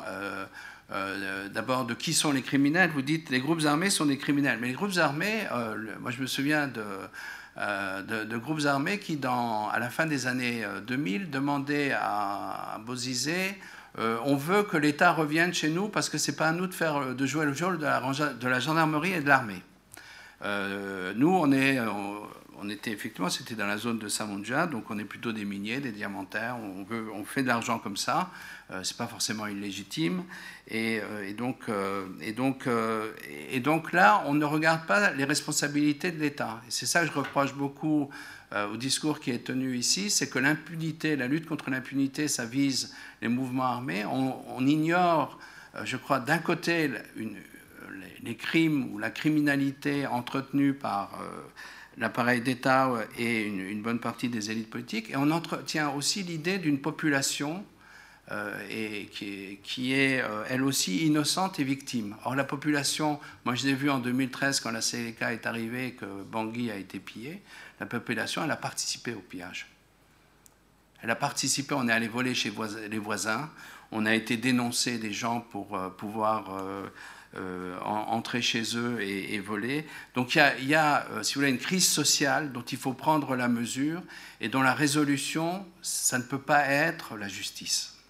En tous les cas, ça ne peut être, à moins qu'on veuille emprisonner la moitié ou les trois quarts de la population centrafricaine, ce qui est sans doute un, but très éminent pour, la, lutte contre l'impunité, mais je ne crois pas que ça, puisse réellement fonctionner comme ça. Alors le, problème, il est évidemment euh, difficile parce qu'on a besoin de justice. Comme vous l'avez très bien dit, c'est une demande qui est sans arrêt mise en avant par la population. Mais la question qui se pose, c'est toujours la justice de qui et pourquoi. La, justice de la Cour pénale spéciale, si vous voulez, il faut, il faut en parler. Euh, la, mise en place de la Cour, spéciale, de la Cour pénale spéciale, elle montre très bien comment l'appareil d'État centrafricain peut se saisir d'une opportunité, euh, bonne ou mauvaise, c'est un autre débat, et essayer d'en faire un instrument de clientélisme. La sélection des officiers de police, comme vous auriez pu, euh, que vous commenterez sans doute dans la suite, montre qu'il y a eu un vrai scandale, puisque évidemment, on a établi une, liste de policiers centrafricains qui devaient euh, faire partie, donc euh, être intégré dans ce dispositif-là, être du coup évidemment payé et bien payé. Euh, et, on s'est rendu compte à la fin que la liste avait été changée parce que évidemment il fallait quand même mettre des affidés dedans. Donc il y, a, ces questions-là. Il y a ensuite la question classique qu'on a posée également à propos de la Sierra Leone, c'est quelle est la différence entre le budget d'une cour comme celle-là, aux alentours de 50-60 millions, je crois, et euh, le budget de la justice centrafricaine. Est-ce que, est que, disons, la, population centrafricaine peut vivre et vivre mieux si on ne s'intéresse pas à ses problèmes quotidiens, c'est-à-dire euh, les droits d'héritage, les droits de propriété, les divorces, et, mais qu'on punit les criminels de guerre? C'est un peu le choix de la communauté internationale. Et donc, quand on dit que la population centrafricaine veut la justice, oui, mais encore une fois, ça dépend du contexte dans lequel on lui pose la question. Et puis, euh, juste pour finir là-dessus, euh, je, crois, euh, de, mon point de vue, qu'il faut aussi se, poser la question de qu'est-ce qu'on veut d'abord? On veut la paix, on veut une paix qui aille vers une reconstruction du pays. Et on est dans une situation où vous dites on peut commencer à faire la justice dans un conflit, mais on fait la, on fait la justice dans un conflit où 75% euh, du territoire national échappe à l'autorité de l'État. Et en plus, on n'arrête pas les grands corrompus. Les, réseaux sociaux centrafricains sont riches de dénonciations. C'est pas ça la justice, de toute façon. La justice, c'est euh, des enquêtes, euh, des preuves matérielles, etc. Rien de tout ça n'existe aujourd'hui en Centrafrique. et ce qu'on voit, euh, c'est, euh, moi je l'ai vécu, euh, puisque j'étais, mais je pense que Natalia aussi l'a vécu dans des conditions bah, similaires. Lorsqu'il y a eu le massacre à Bangassou, les, les, Nations Unies, contrairement à ce qu'on croit souvent, ont essayé de travailler. Il y a eu un rapport de police, d'enquête, et miraculeusement, la lutte contre l'impunité s'est évanouie. Pourquoi? Parce que sur les, la dizaine de noms j'ai pas lu le rapport, mais j'ai vu un peu le, des extraits. Euh, sur la dizaine de noms qui est cité, euh, la très grande majorité sont des gens très proches de l'actuel président de la République. Donc, si vous voulez, euh, je crois que la population centrafricaine, elle veut la justice, mais elle veut aussi que cette justice, elle frappe tout le monde, et pas simplement euh, les gens qu'on déteste aujourd'hui parce qu'ils sont des, euh, instruments euh, de violence. Et la dernière chose que je voudrais dire là-dessus à, à Natalia, c'est je ne suis pas d'accord avec votre titre sur le règne de la terreur, parce que ce que vous, il me semble que ce que vous occultez dans votre analyse, c'est le fait que vous ayez des régions entières qui ont été contrôlées depuis des années par les mouvements armés. Si euh, les conditions de vie dans ces, dans ces, territoires sont aussi terribles, terrorisantes, euh, il faut m'expliquer pourquoi ces populations ne migrent pas. Parce que ces mouvements armés sont très peu nombreux, la capacité, euh, leur capacité de contrôle des populations, quoi qu'ils en disent, euh, est relativement limitée. Et donc, euh, on, aurait, on devrait avoir, et ça se passe dans d'autres conflits, des populations qui fuient parce qu'il n'y a, pas de. parce qu'effectivement, les conditions sont inacceptables. Et je crois donc, dans l'analyse, il est important de différencier. Il y a des zones où cette violence, telle que vous l'avez décrivée, de mon point de vue, s'exerce et, euh, euh, proprement euh, est absolument criminel.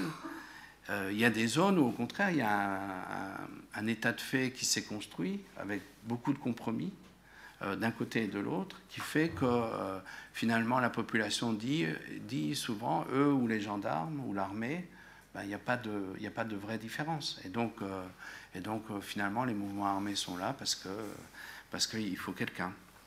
Voilà, mais maintenant, je, me tais. Je vais juste euh, vous répondre parce que euh, moi, j'expose des, euh, des théories en 15 minutes ou 20 minutes. Je ne suis pas là pour passer un, un, grand oral à Sciences Po. Ça fait bien longtemps que j'ai quitté cette maison. et je trouve qu'il ne faut pas avoir des approches manichéennes sur la question. la lutte contre l'impunité, c'est une lutte contre l'impunité stratégique. Si vous voulez euh, vous ne pouvez pas critiquer euh, d'un côté le manque de cohérence euh, d'une approche, où on ne parle pas de Babaladé, cela dit, lisez ce rapport, on en parle. Moi, j'ai fait des enquêtes sur Babaladé en février 2014.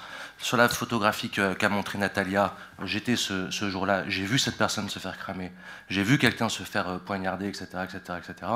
Donc ça, sur, la, qualité euh, des enquêtes et le fait d'y être ou de pas y être et d'être exhaustif ou pas exhaustif, oui, je ne peux pas parler de me balader euh, à tous les, tous les exposés qui sont, euh, que, que, je fais, etc. J'expose, moi, une logique stratégique sur pourquoi la lutte contre l'impunité. Si vous voulez faire de la justice pour tous, à tous les endroits, à tous les moments, immédiatement, c'est très bien. Mais simplement, la justice, aujourd'hui, on ne peut pas la faire. Pourquoi? Parce qu'il y a des groupes armés.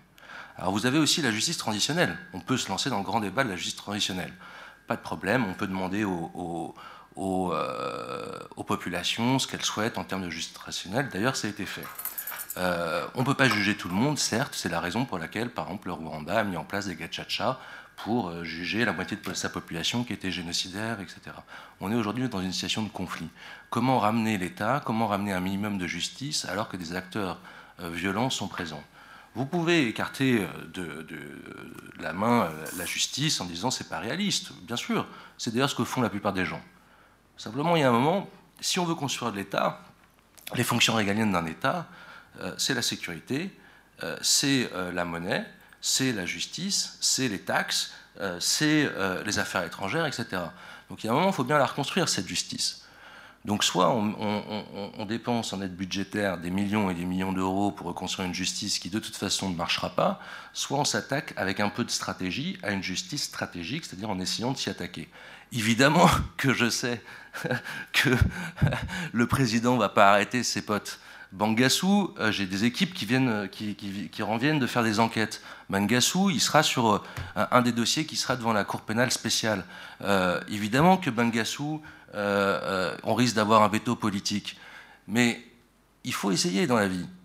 Il faut essayer des choses. Euh, premièrement, il y a une liste qui va être approuvée politiquement de gens qui vont être éliminés par la justice, et ça sera cette justice de vainqueur que vous, évoquez. Mais dans l'autre balance, il y aura des dossiers plus stratégiques, comme Bangassou, dont que vous évoquez.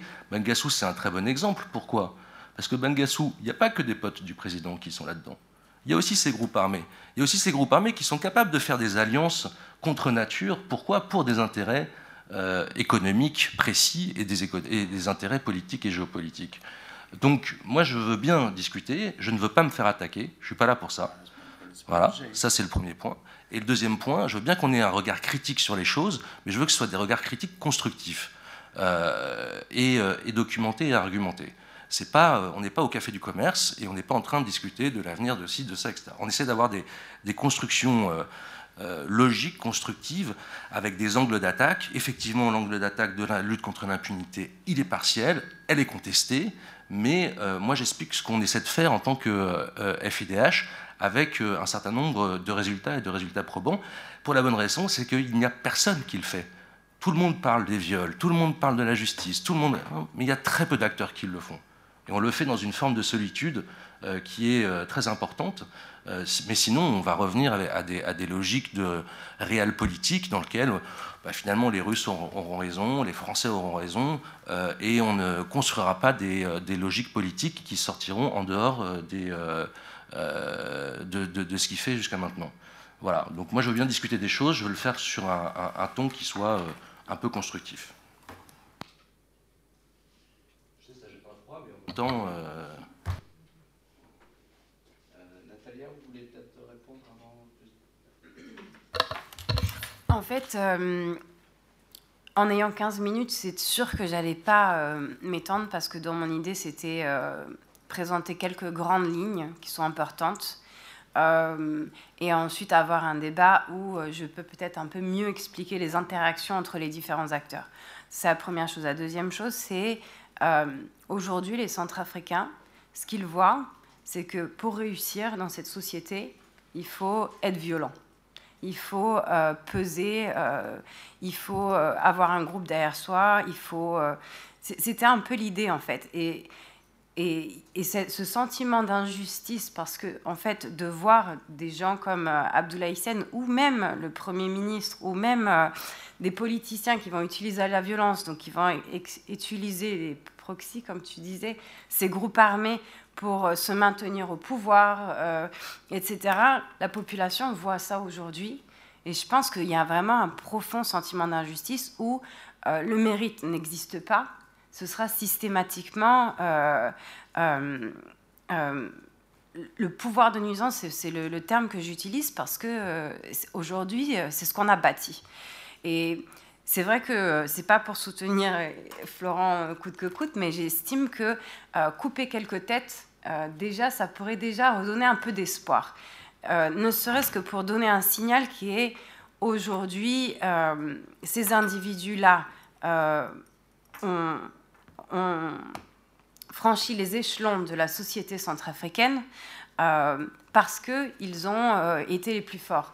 Aujourd'hui, ben, c'est possible que quelqu'un comme Abdoulaye Hissène ou euh, quelqu'un même du gouvernement, pourquoi pas, mais j'en doute encore, mais bon, on va dire que c'est encore les têtes à abattre les plus faciles, les neutraliser, au moins, au moins les isoler. pour moi, il y a un espace avec la CPI, il y a un espace avec la CPS qui est, qui est qui est là et que je pense qu'il euh, faut, euh, il faut utiliser. Euh, Ce n'est pas la panacée. Et pour, pour terminer, il y a ce que j'ai essayé d'expliquer, c'est le système dominé par les profiteurs de guerre qui ne permet pas de bâtir la paix, de construire une paix. Parce que ces gens-là, peut-être qu'on pourrait déjà en isoler 10, hein, que ça changerait déjà beaucoup de choses. Pour l'instant, le débat est euh, concentré autour de l'agenda des groupes armés. Des groupes armés, derrière eux se cachent des intérêts, des intérêts régionaux, des intérêts internationaux. Il y a les Russes derrière, il y a les Français derrière, il y a les Américains. Il faut considérer tout ça, c'est extrêmement complexe, c'est mouvant, il y a des mutations en permanence. Euh, mais je pense qu'il faut... Euh, il faut bien saisir toutes ces dynamiques-là pour pouvoir euh, offrir une, une, porte de sortie. Voilà. on va prendre trois, quatre questions et puis. Euh... Voilà, merci. Euh, je, je m'appelle Olivier Vallée, j'ai travaillé pendant plusieurs années en Centrafrique et je connais un petit peu la Centrafrique. Et dans des périodes précédentes, et pour euh, revenir sur le, les exposés que vous nous avez faits, sur les discussions, je, crois que l'approche qu'on pourrait dire géostratégique que, vous développez, vous avez longuement insisté sur le mot stratégie, est certainement très utile quand on se pose dans une situation qui est une situation de, je suis désolé du terme, mais euh, disons stakeholder. Euh, si on fait une, une analyse qui serait une analyse de, sociologie euh, politique sur, sur le terrain et en même temps avec une dimension historique qui est, comme l'a dit Roland Marshall, qui est quand même difficile à ignorer, on aurait tendance à avoir quand même un point de vue qui soit pas un point de vue contradictoire avec le vôtre, mais je dirais euh, inverse, asymétrique, parce que ce, que l'on voit dans les faits, en particulier quand on travaille au sein euh, de l'appareil d'État comme je le faisais centrafricain, euh, c'est que c'est un État qui n'est pas un État failli, qui n'est pas un État qui a disparu, puisqu'il a une production que vous montrez très bien d'ailleurs, dans vos euh, diapositives, dans vos slides d'ordre de, mission, d'arrêté, de nomination, euh, etc. Donc il y a une production législative, réglementaire très importante, et tout ce que l'on peut voir effectivement sur tous les secteurs que j'ai pu analyser en tant qu'économiste, le secteur du bois, le secteur minier, etc., c'est que le centre de la criminalité, au sens de la criminalité économique, euh, versus bonne gouvernance ou ce que vous appelez contrôle des ressources naturelles n'est pas du fait de mouvements rebelles qui sont périphériques, mais qui sont au contraire, comme vous l'avez d'ailleurs très bien montré dans votre exposé, Madame, au système centro-périphérique de l'État, y compris pour la circulation monétaire, y compris pour euh, les différentes autorisations que ces groupes euh, reçoivent d'antenne locale du ministère des Mines. L'administration fonctionne en, étroite synergie avec ces groupes périphériques. Et donc la, véritable question de la criminalité et des têtes à couper se pose pas à la périphérie, mais au centre même euh, de l'appareil d'État. Et d'une certaine façon, euh, c'est ce centre qui est le mieux protégé et qui renouvelle en permanence. Sur ce qui est de la, de la justice, moi j'ai fait une mission en en 2017 et qui était appuyé sur le recensement de toutes les infrastructures existantes dans toutes les communes euh, de la Centrafrique. Ça avait été fait par euh, l'Institut statistique national sur un financement euh, de la Banque mondiale. D'ailleurs, ce, comment dirais-je, ce recensement des, infrastructures, des équipements collectifs est disponible.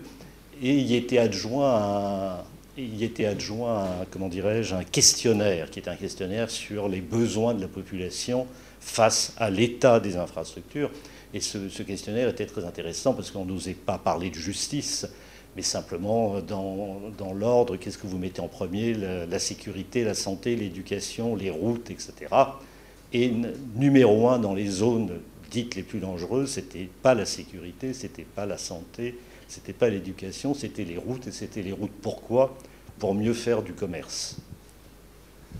Voilà. Merci. Bonjour, euh, Elora Hervé, je suis responsable des projets en Centrafrique pour euh, l'Observatoire Pharos. Et euh, merci pour votre exposé. En fait, j'avais juste une question à vous poser par rapport à la justice.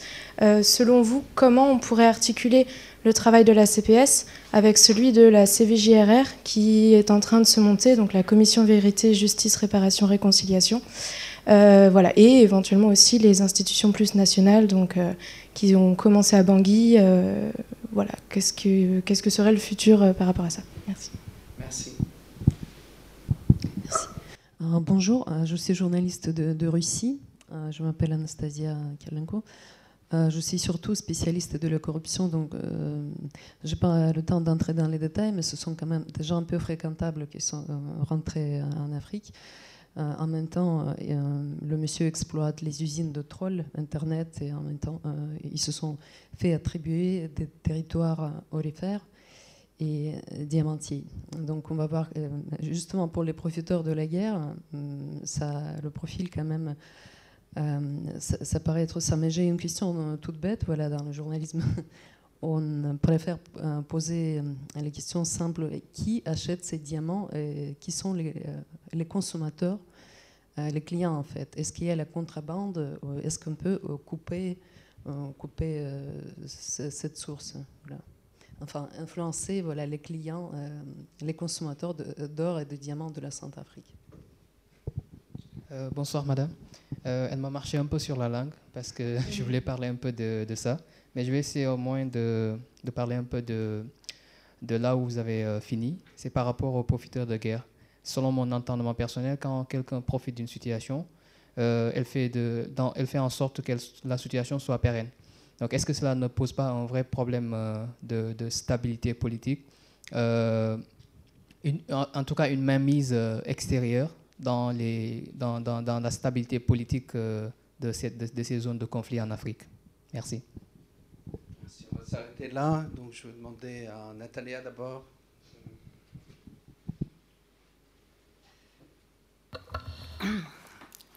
alors, concernant le diamant, c'est extrêmement difficile. Euh, d'abord, euh, euh, je ne vais pas me prétendre experte, donc je vais donner des éléments de réponse que je peux avoir, mais, mais avec parcimonie. À l'ouest, c'est la zone la plus riche. J'avais mis la, carte, il y avait l'ouest et il y avait l'est. L'ouest, c'est la zone la plus riche, il y a à peu près 60% du diamant qui est exploité là-bas, contre 40 à l'est. 40, c'est là où il y a le diamant le plus, le plus précieux. Euh, et c'est là où les Séléka euh, exploitent, en tout cas contrôlent. Le diamant à l'ouest, souvent on dit qu'il euh, passe essentiellement par le Cameroun, par Douala. C'est des plateformes régionales en fait. on voit que, que ce soit pour le diamant ou l'or, les, les, trafiquants, donc que ce soit par exemple ce, ministre que j'ai dit, qui par exemple avec une valise diplomatique, et c'était une quantité très importante qu'il avait, hein, euh, on m'a dit, j'ai pas su, mais c'était trois mois de collecte d'un groupe armé. Donc, euh, donc il, euh, il, a été en contact avec visiblement quelqu'un proche de la, présidence au Cameroun et il a eu à vendre. Donc déjà tout autour de la sous-région, il y a des réseaux comme ça, souvent politiques, des, hommes reliés au pouvoir, que ce soit au Cameroun. Le, Kenya semble être un hub pour l'or pour l'or. Euh, et le Soudan euh, et, le Tchad, euh, ma foi, ça, passe nécessairement par là. Donc on va dire qu'il y, a déjà un premier intermédiaire, c'est les pays de la sous-région, ou une première escale. De là, maintenant, c'est difficile à dire. C'est souvent des, businessmen un peu peu scrupuleux qui rentrent dans ces réseaux, qui achètent Parfois, ils savent même pas exactement euh, d'où ça vient et, c'est pas trop le, problème, puisque en fait, euh, après les, plateformes, ça va être euh, Israël, ça va être l'Inde, parce qu'il y a au niveau du diamant les les tailleurs de les, tailleurs. L'Inde est en, boom et Dubaï évidemment qui est un qui est un hub. Donc Maintenant, la question, c'est une fois que euh, les pierres ont été, euh, elles sont toutes mélangées, etc. Souvent, les, diamants centrafricains pour les retrouver et l'or encore pire puisque souvent c'est de la poudre qui est mise ensuite en petit, euh, en petite, en, en, lingot artisanal. On avait vu sur la photo d'ailleurs, c'était fait de manière artisanale. c'est pas pur à 97%, souvent c'est bien moins. Donc pareil, ça aussi s'est transformé. Je, lis les deux parce que c'est vraiment intrinsèquement lié et l'or pose un vrai gros problème en plus du diamant. Est-ce que c'est possible d'influencer de, sur les acheteurs? Euh, Oui, mais, euh, mais c'est un travail de longue haleine. C'est pas mon, travail jusqu'à présent. Euh, et ce sera toujours limité parce qu'il y a toujours des femmes qui veulent avoir un diamant au moment de se marier. Ça, ça va être compliqué de, changer dans les mœurs, par exemple. Euh, mais il a montré, par exemple, il y a beaucoup de diamants industriels qui sont achetés, qui sont, euh, achetés par des entreprises, pour le coup, et qui sont utilisés dans tout ce qui est l'informatique, etc., qui, dans, dans le dans. Je, m'excuse, hein, c'était vraiment. C'est euh, la fièvre, excusez-moi. Donc, euh, voilà, donc pour répondre à ça, moi j'avais essayé de proposer à l'époque de dire, bon, c'est difficile de contrôler le diamant. Le diamant, par exemple, quand on passe à un portique aéroport, il est indétectable. Euh, déjà, ça pose un, problème, puisque ça sonne pas. Euh, et c'est petit, c'est facile à transporter. Donc souvent, c'est pourquoi les, groupes armés aiment ça, c'est qu'au lieu de, marcher avec euh, des, liasses de billets qui seront détectables, quelques diamants, finalement, c'est de l'argent, c'est garanti. Donc d'où le fait que souvent, on a un espèce de troc diamant contre arme, arme, cash et ensuite ça se passe au niveau de la région généralement. Euh, dans le rapport que, euh, si vous êtes intéressé à lire, j'explique par exemple que Abdoulaye Hissène avait créé des sociétés au Kenya, au Tchad. Donc il y, a y a de l'argent à un moment donné qui euh, rejoint les circuits financiers internationaux, comme des banques de Société Générale par exemple. On est un peu surpris, mais c'est quelqu'un qui, qui, est connecté. Donc euh, voilà, sur cette question, euh, c'est ce que, ce que j'ai à dire. Ah non, pardon, j'allais dire. J'avais proposé à l'époque, puisque c'est difficile de contrôler euh, la consommation internationale, en tout cas, a priori, la MINUSCA, par exemple, l'ONU, est chargée de protéger les civils. Bon, d'ailleurs, est-ce que c'est un objectif de mandat? C'est discutable, protéger les civils ou ramener la paix ou, stabiliser le pays donc à ce stade-ci, il protège les civils et il ne regarde pas les causes euh, pour lesquelles certaines populations se font euh, massacrer. Comme j'ai expliqué, souvent, euh, les groupes armés vont, quand ils, ont des combats entre eux, ça va être des luttes stratégiques. soit c'est des, des, routes, c'est-à-dire des croisements, ils veulent le contrôle pour, pour pouvoir avoir l'accès, soit les mines en elles-mêmes, euh, ou comme il a expliqué, la transhumance, les taxes sur le bétail, etc. Donc souvent c'est relié à, des euh, enjeux stratégiques et la réponse c'est c'est pas notre mandat. C'est pas notre mandat de euh, contrôler les mines parce que si on dit que on stoppe la manne financière, eh ben on protège les civils un petit peu de facto puisqu'on fragilise ou en tout cas on, oui, on fragilise l'action des groupes armés et, jusqu'à présent, je ne dirais pas qu'ils sont euh, self-sufficient, euh, mais la grosse partie de leur financement, quand même, c'est de l'autofinancement. Euh, en plus des systèmes d'enveloppe à droite, à gauche qu'ils ont évidemment. donc ça, pour moi, à mon avis, c'est quelque chose qu'il faudra arriver à discuter parce que c'est vrai que les sites sont étalés, mais il y a des mines importantes, on les connaît, euh, comme la mine d'or de Ndashima. C'est une mine qui devait être exploitée euh, de manière industrielle en 2013. Et puis la Seleka est arrivée, ils ont ramassé. c'est d'ailleurs un Soudanais, le mercenaire soudanais Moussa Sime, qui a ramassé tout le matériel et il l'a envoyé au Soudan. Mais cette mine est extrêmement riche, on le sait. En dessous de l'or, il y a du fer, visiblement, d'une grande quantité. Euh, c'est très stratégique. Euh, la Russie euh, louche d'ailleurs dessus, évidemment. Bon, une mine comme celle-là, en 2017, c'était le, théâtre d'affrontement. Des, centaines de personnes ont été tuées parce que affrontement entre groupes armés, et du coup, quand ils s'affrontent entre eux, ils ramassent la population avec eux. Comme j'ai expliqué, ces systèmes d'ethnie euh, ils ont besoin de soutien populaire, donc ils mettent la population euh, dans, le conflit, en fait. Donc ça, c'était un point. Ensuite, sur la question des profiteurs de guerre, euh, j'ai pas très bien compris euh, la question, en fait. Mais soit, soit, soit vous pouvez me la reposer. extérieure pour à cette, à cette, à cette guerre qui s'est dans cette zone. En fait, si j'ai bien compris, profiteurs de guerre, si quelqu'un profite d'une situation, elle travaille aussi à la pérennité de cette situation. Ça met en cause euh, le processus même de, paix ou de stabilisation dans cette zone. Donc euh, la question que je m'en poser, euh, est-ce que par exemple il y a une, des mécanismes en tout cas pour pouvoir bloquer la route ou pouvoir mettre à la, je sais pas comment dire, de pouvoir poursuivre ces profiteurs de guerre aussi en justice? euh, euh, Comment dire Les profiteurs de guerre, quand, quand, quand, on a commencé à parler de ça, c'est parce qu'en fait, ça a été assez naturel finalement de se dire il y a effectivement il y a des victimes du système centrafricain. J'en ai rencontré parmi les groupes armés. Euh, tous ne sont pas des profiteurs de guerre, beaucoup sont des victimes aussi. Certains étaient d'anciens militaires, ils ont été traqués, ils ont, dû se, se, réfugier à droite, à gauche, etc. Il y a vraiment une crise sociale, comme l'indiquait euh, Roland Marshall.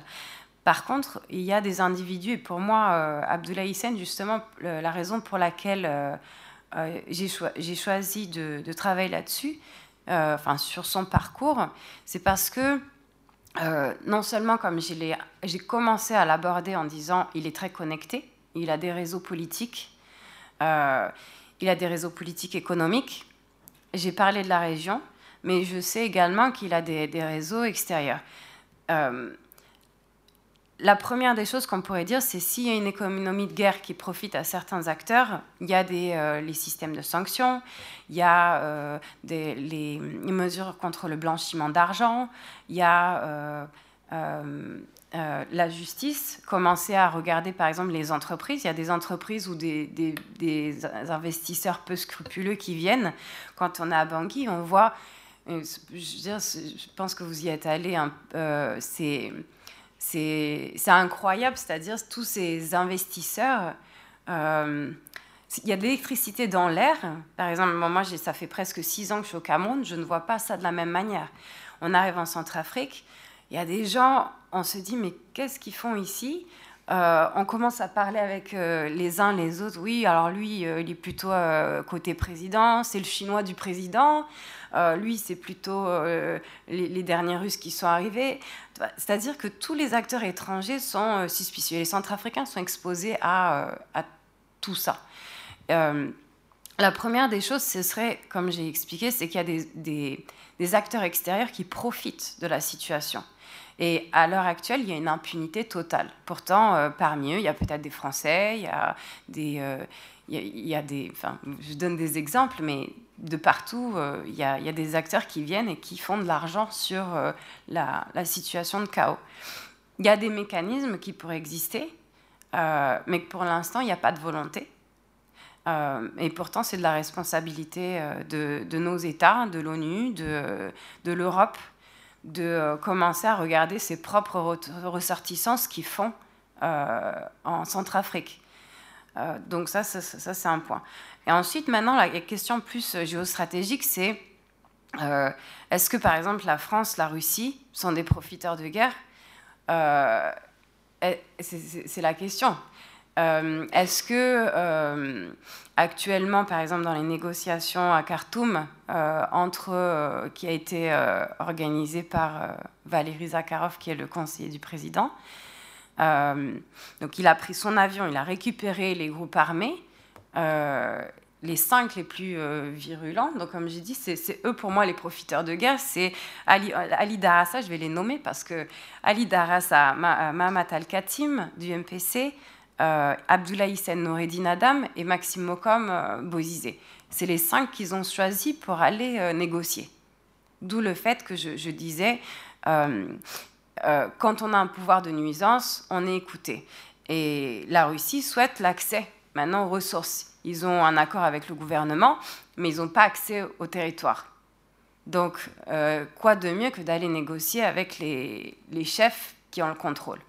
Donc, la question a été là, mais ils n'ont ils pas atteint de, de, compromis a priori jusque-là.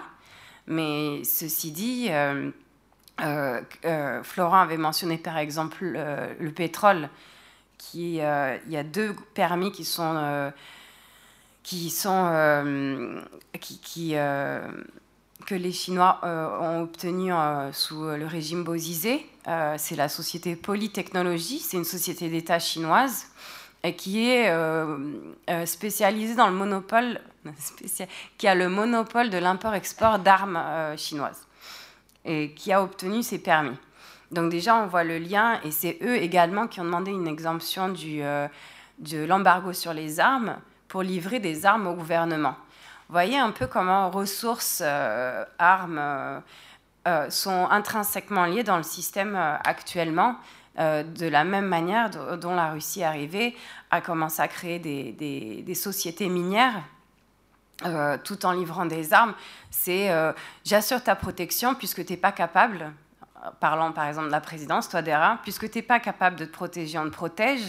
En contrepartie, qu'est-ce que tu vas me donner? Des ressources. Il n'y a, rien en Centrafrique à part des ressources. Donc voilà. Très rapidement, sur, les diamants, il y, a, des études aussi qui ont, montré que un des circuits de légalisation du diamant, c'est la bourse du diamant de Dubaï. Vous savez qu'il y a deux bourses de diamants au monde. Il y a Dubaï et euh, il y a Anvers. Euh, quand vous euh, connaissez un peu le parcours aussi de euh, Noureddin Nadan, il a été pendant sept ans, si je ne m'abuse, conseiller, sécurité auprès du, de l'émir du, du Qatar. Donc il a aussi créé des liens et on peut penser que ces liens, euh, bien qu'ils n'ont jamais été démontrés par des preuves concrètes, mais que euh, ces liens, évidemment, euh, facilitent ce type de, de trafic, en plus de ce qu'évoquait Natalia sur les différentes étapes du, trafic. Sur, sur la CPS, sur la Cour pénale spéciale et son articulation avec le processus de justice traditionnel, il est en train de se définir, hein, parce que euh, la loi a été adoptée, mais, euh, mais euh, le processus n'est pas encore extrêmement clair. L'articulation classique pour ce type de, de, processus, ce devrait être que, et c'est bien là sur lequel ils doivent se décider, c'est est-ce que on accorde un pardon ou pas aux auteurs de de crimes, et si oui, quel crime, euh, pour permettre euh, effectivement une, un début de réconciliation nationale. En gros, directement cette commission euh, justice, vérité, réconciliation et, et réparation devrait être en capacité de recenser l'ensemble des crimes qui ont été commis de la part des victimes et de la part des auteurs, euh, et le cas échéant ou pas d'accorder un pardon à ces, auteurs. Certains pays ont répondu oui, d'autres ont répondu non. Le Maroc a répondu euh, une forme de pardon, l'Afrique du Sud, euh, le Burundi avait à l'époque dit non, le Togo non. Enfin voilà, il y, a plein de formes qui existent. De toute façon, pour que ça marche, il faut que ce soit un processus national.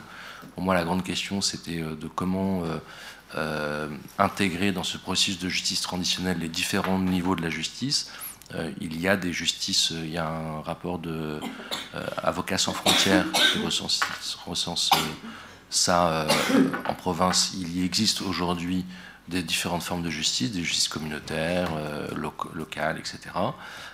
comment les intégrer pour produire la justice, quelle que soit la forme en fait, mais pour produire, de trancher des différends, trouver des méthodes de, conciliation et permettre le rétablissement euh, d'un minimum euh, euh, d'autorité et de régulation pour éviter que justement les groupes armés ou, autres soient ces acteurs de cette régulation au niveau local. La Cour pénale spéciale doit être, de notre point de vue,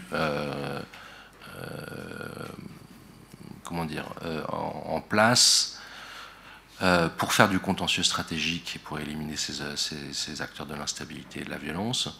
Euh, mais de toute façon, pour nous, la seule ligne rouge que l'on voit dans ce type de processus, c'est de ne pas limiter la capacité des victimes euh, à saisir la justice et à rester en, justice. Vous pouvez accorder un... C'est ce qu'ont fait par exemple les, Marocains. il n'y a pas de poursuite automatique c'est euh, les euh, familles de victimes qui choisissent de poursuivre ou ne pas poursuivre une fois que vérité a été faite. Euh, au, Maroc, c'était sur les disparitions en général de leurs familles, de leurs proches.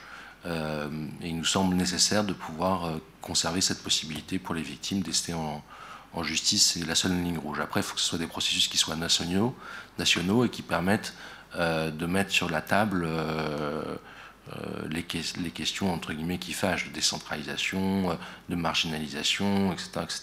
Enfin, c'est des processus qui ont, ont, plus tôt pas marché que marché hein, à travers l'histoire. Il y a une 60 il y a 63 aujourd'hui processus de justice traditionnelle à travers le monde, euh, ont produit des effets euh, particulièrement positifs, etc. Euh, la plupart n'ont pas eu d'effet, ni d'effets négatifs, mais, il y a eu peu d'effets positifs. Et dans un pays en guerre aujourd'hui comme la Centrafrique, c'est vrai qu'on peut se demander là aussi comment le mettre totalement en œuvre pour produire des effets, notamment sur la comment penser en fait le développement d'un pays pour pouvoir euh, euh, compenser les, euh, le mal développement qui s'est développé, puisque par exemple en Centrafrique, on sait évidemment que le Nord a été puni par, pour un certain nombre, pour son éloignement, mais aussi pour la composition de sa population, et c'est d'ailleurs ce que ont revendiqué politiquement une partie des groupes armés, euh, ce que Roland Marshall a évoqué en disant mais les groupes armés demandaient eux-mêmes le fait d'un retour de l'État. Euh, on pourrait penser qu'un développement spécifique de ces régions pourrait rentrer dans un plan national issu euh, de des travaux de la commission vérité, justice et réparation. Hein. mais on ne voit pas très bien en l'État comment il pourrait le faire aujourd'hui, même si ce travail est d'une façon ou d'une autre nécessaire. Euh, dans votre graphique euh, apparaît le groupe euh, FCCPD de John Chimongu. Et donc l'année dernière, il y a deux de ces hommes de main qui avaient été arrêtés en Centrafrique et lui avait démenti tout lien avec les Seleka, etc. Est-ce que vous avez quelques éléments sur son implication, l'implication de son groupe dans la crise en Centrafrique?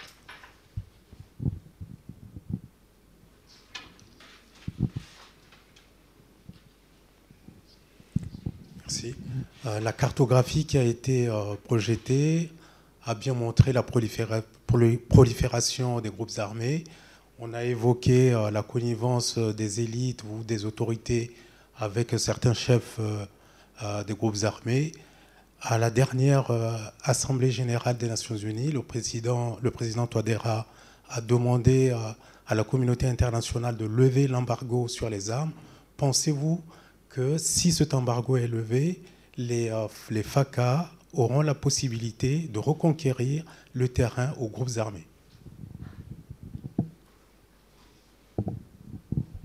Oui, je, voulais faire quelques précisions sur le, diamant, qui est un sujet que je connais assez bien.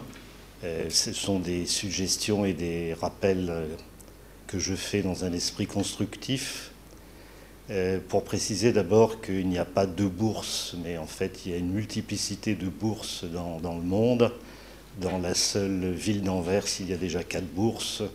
Une des bourses les plus actives, c'est la bourse de Tel Aviv. Il y en a une à New York. Et donc une bourse euh, ne ressemble absolument pas à Wall Street. C'est une rencontre qui a lieu à Anvers au mieux quelques heures par jour à Londres avec la Central Selling Organization. Ça a lieu une fois tous les trois mois. Il faut être invité pour pouvoir y aller. Et il y a une bourse qui fonctionne euh, à Kinshasa.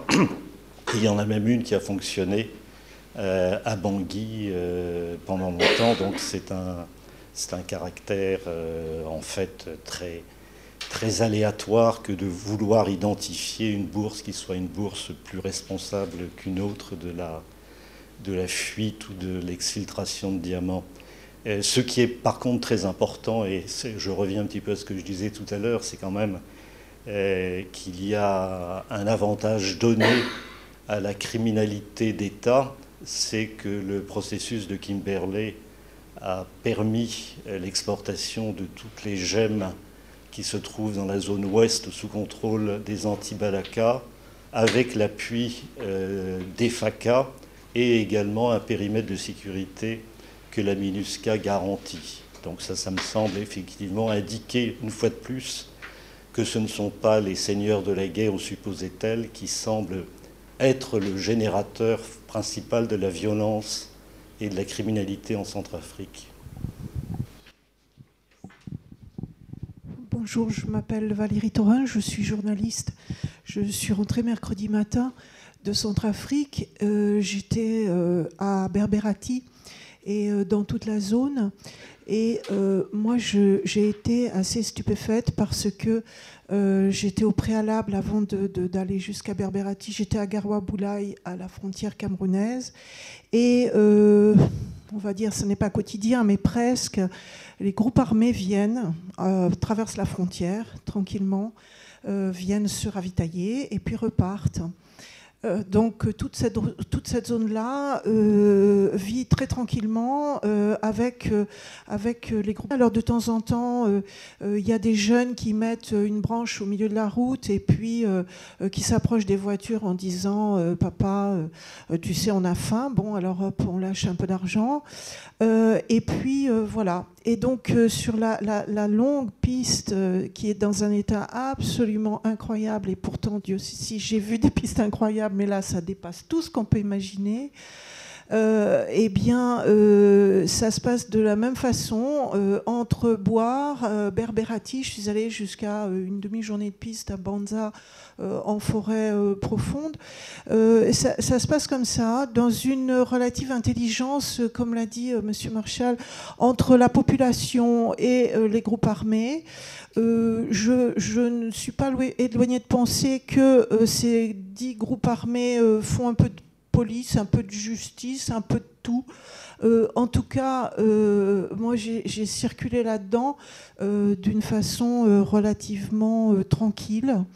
Et justement, je me demande si il n'y a pas Bangui et le reste du monde, et que justement, il faudrait peut-être un peu prendre en compte euh, ce qui se passe dans ces campagnes-là où personne ne va, euh, qui euh, livrent jour et nuit, du, lundi au dimanche, des grumes qui sont prélevées dans la forêt et, qui vont à la CFK, donc officiellement euh, à Berberati, euh, voilà. Euh, ces groupes, tout le monde travaille. Des, chercheurs de diamants, il y en a partout. Dans la moindre rivière, il y a deux gars qui plongent. Enfin, ça m'a paru être une autre planète. Très différente de euh, ce que vous brossez comme tableau, pardonnez-moi, où vous parlez du règne de la terreur, etc. Euh, moi, j'ai mangé du poisson à Boélie comme, comme, comme j'ai mangé du poisson il y a dix ans. Euh, voilà, alors je, je, je, je, ne sais pas, je ne suis absolument pas une spécialiste, je ne fais pas de géopolitique, je, suis un, juste un petit journaliste, mais euh, il me semble qu'il y a une certaine dichotomie tout de même entre cette vision euh, qui est donnée par, par vous, par, peut-être par les universitaires, et ce que moi je viens de voir. Euh, sur les bourses, effectivement, je ne suis pas un spécialiste du diamant, donc je, mais je crois qu'il y en a quand même une à Dubaï, j'espère. Ok, ça au moins c'est bon. Très beau bâtiment. Voilà, un très beau, bâtiment. Donc celle-là, c'est bon, ça passe. Euh, et je pense quand même, enfin, en tout cas c'était ce que j'avais lu sur le groupe d'experts des Nations Unies, que il y a un moment ça passait. Mais alors pour le reste, je vous fais tout à fait confiance. Je suis ni un expert euh, et je prétends pas l'être du tout. Par contre, peut-être juste, euh, et là aussi tout à fait respectueusement, je, je souscris tout à fait à votre, à votre analyse comme quoi euh, les structures de l'État euh, sont totalement impliquées euh, dans les trafics, la production de la violence, les ententes, etc., etc. Je pense d'ailleurs que l'exposé ne tend pas à dire que les, que les chefs de groupes armés et que les groupes armés ont l'exclusivité hein, de cette violence. Et ça me permet de répondre aussi également à monsieur sur le fait, enfin sur l'analyse que moi j'en fais. Euh, sur la question de l'embargo et des FACA, etc. C'est vrai que c'est une question délicate. Euh, en tant que, groupe de défense des droits humains, je devrais dire il faut maintenir l'embargo. Euh, parce que, et c'est pas complètement illogique, la violence, c'est souvent rajouter de la violence à de la violence. en tant qu'organisation de défense des droits humains avec une vision euh, constructive qui vise au renforcement et la construction de l'État. On dit euh, l'embargo a été pris à un moment particulier où il y avait pratiquement plus d'État, où l'État était quand même privatisé à une coalition de, groupes armés qui se sont érigés en tant qu'État et qui ont eux-mêmes admis avoir, été dans l'incapacité de gérer euh, l'État. et que aujourd'hui, reconstruire un État, ça passe aussi par reconstruire une armée. Le seul problème, c'est que l'armée centrafricaine, elle s'est plutôt illustrée par sa capacité à brûler des villages et à tuer des gens que, que à défendre le territoire national et, et à avoir il y a des gens qui, sont, euh, bien, qui étaient bien formés au, sein de, l'armée euh, centrafricaine, mais euh, l'époque Bozizé, sous l'époque Bozizé, ils ont véritablement, il a véritablement ethnicisé l'armée, même si ça existait un peu avant, mais pas dans ces proportions. L'ethnicisation de l'armée a, a, été extrêmement fatale au FACA, et d'ailleurs, ils ont perdu du terrain. Donc nous, on n'est pas forcément contre, contre la fin de l'embargo, mais par contre, il faut véritablement reformer l'armée euh, centrafricaine, une armée euh, républicaine euh, et une armée qui devrait être autant que possible multicommunautaire, multiethnique.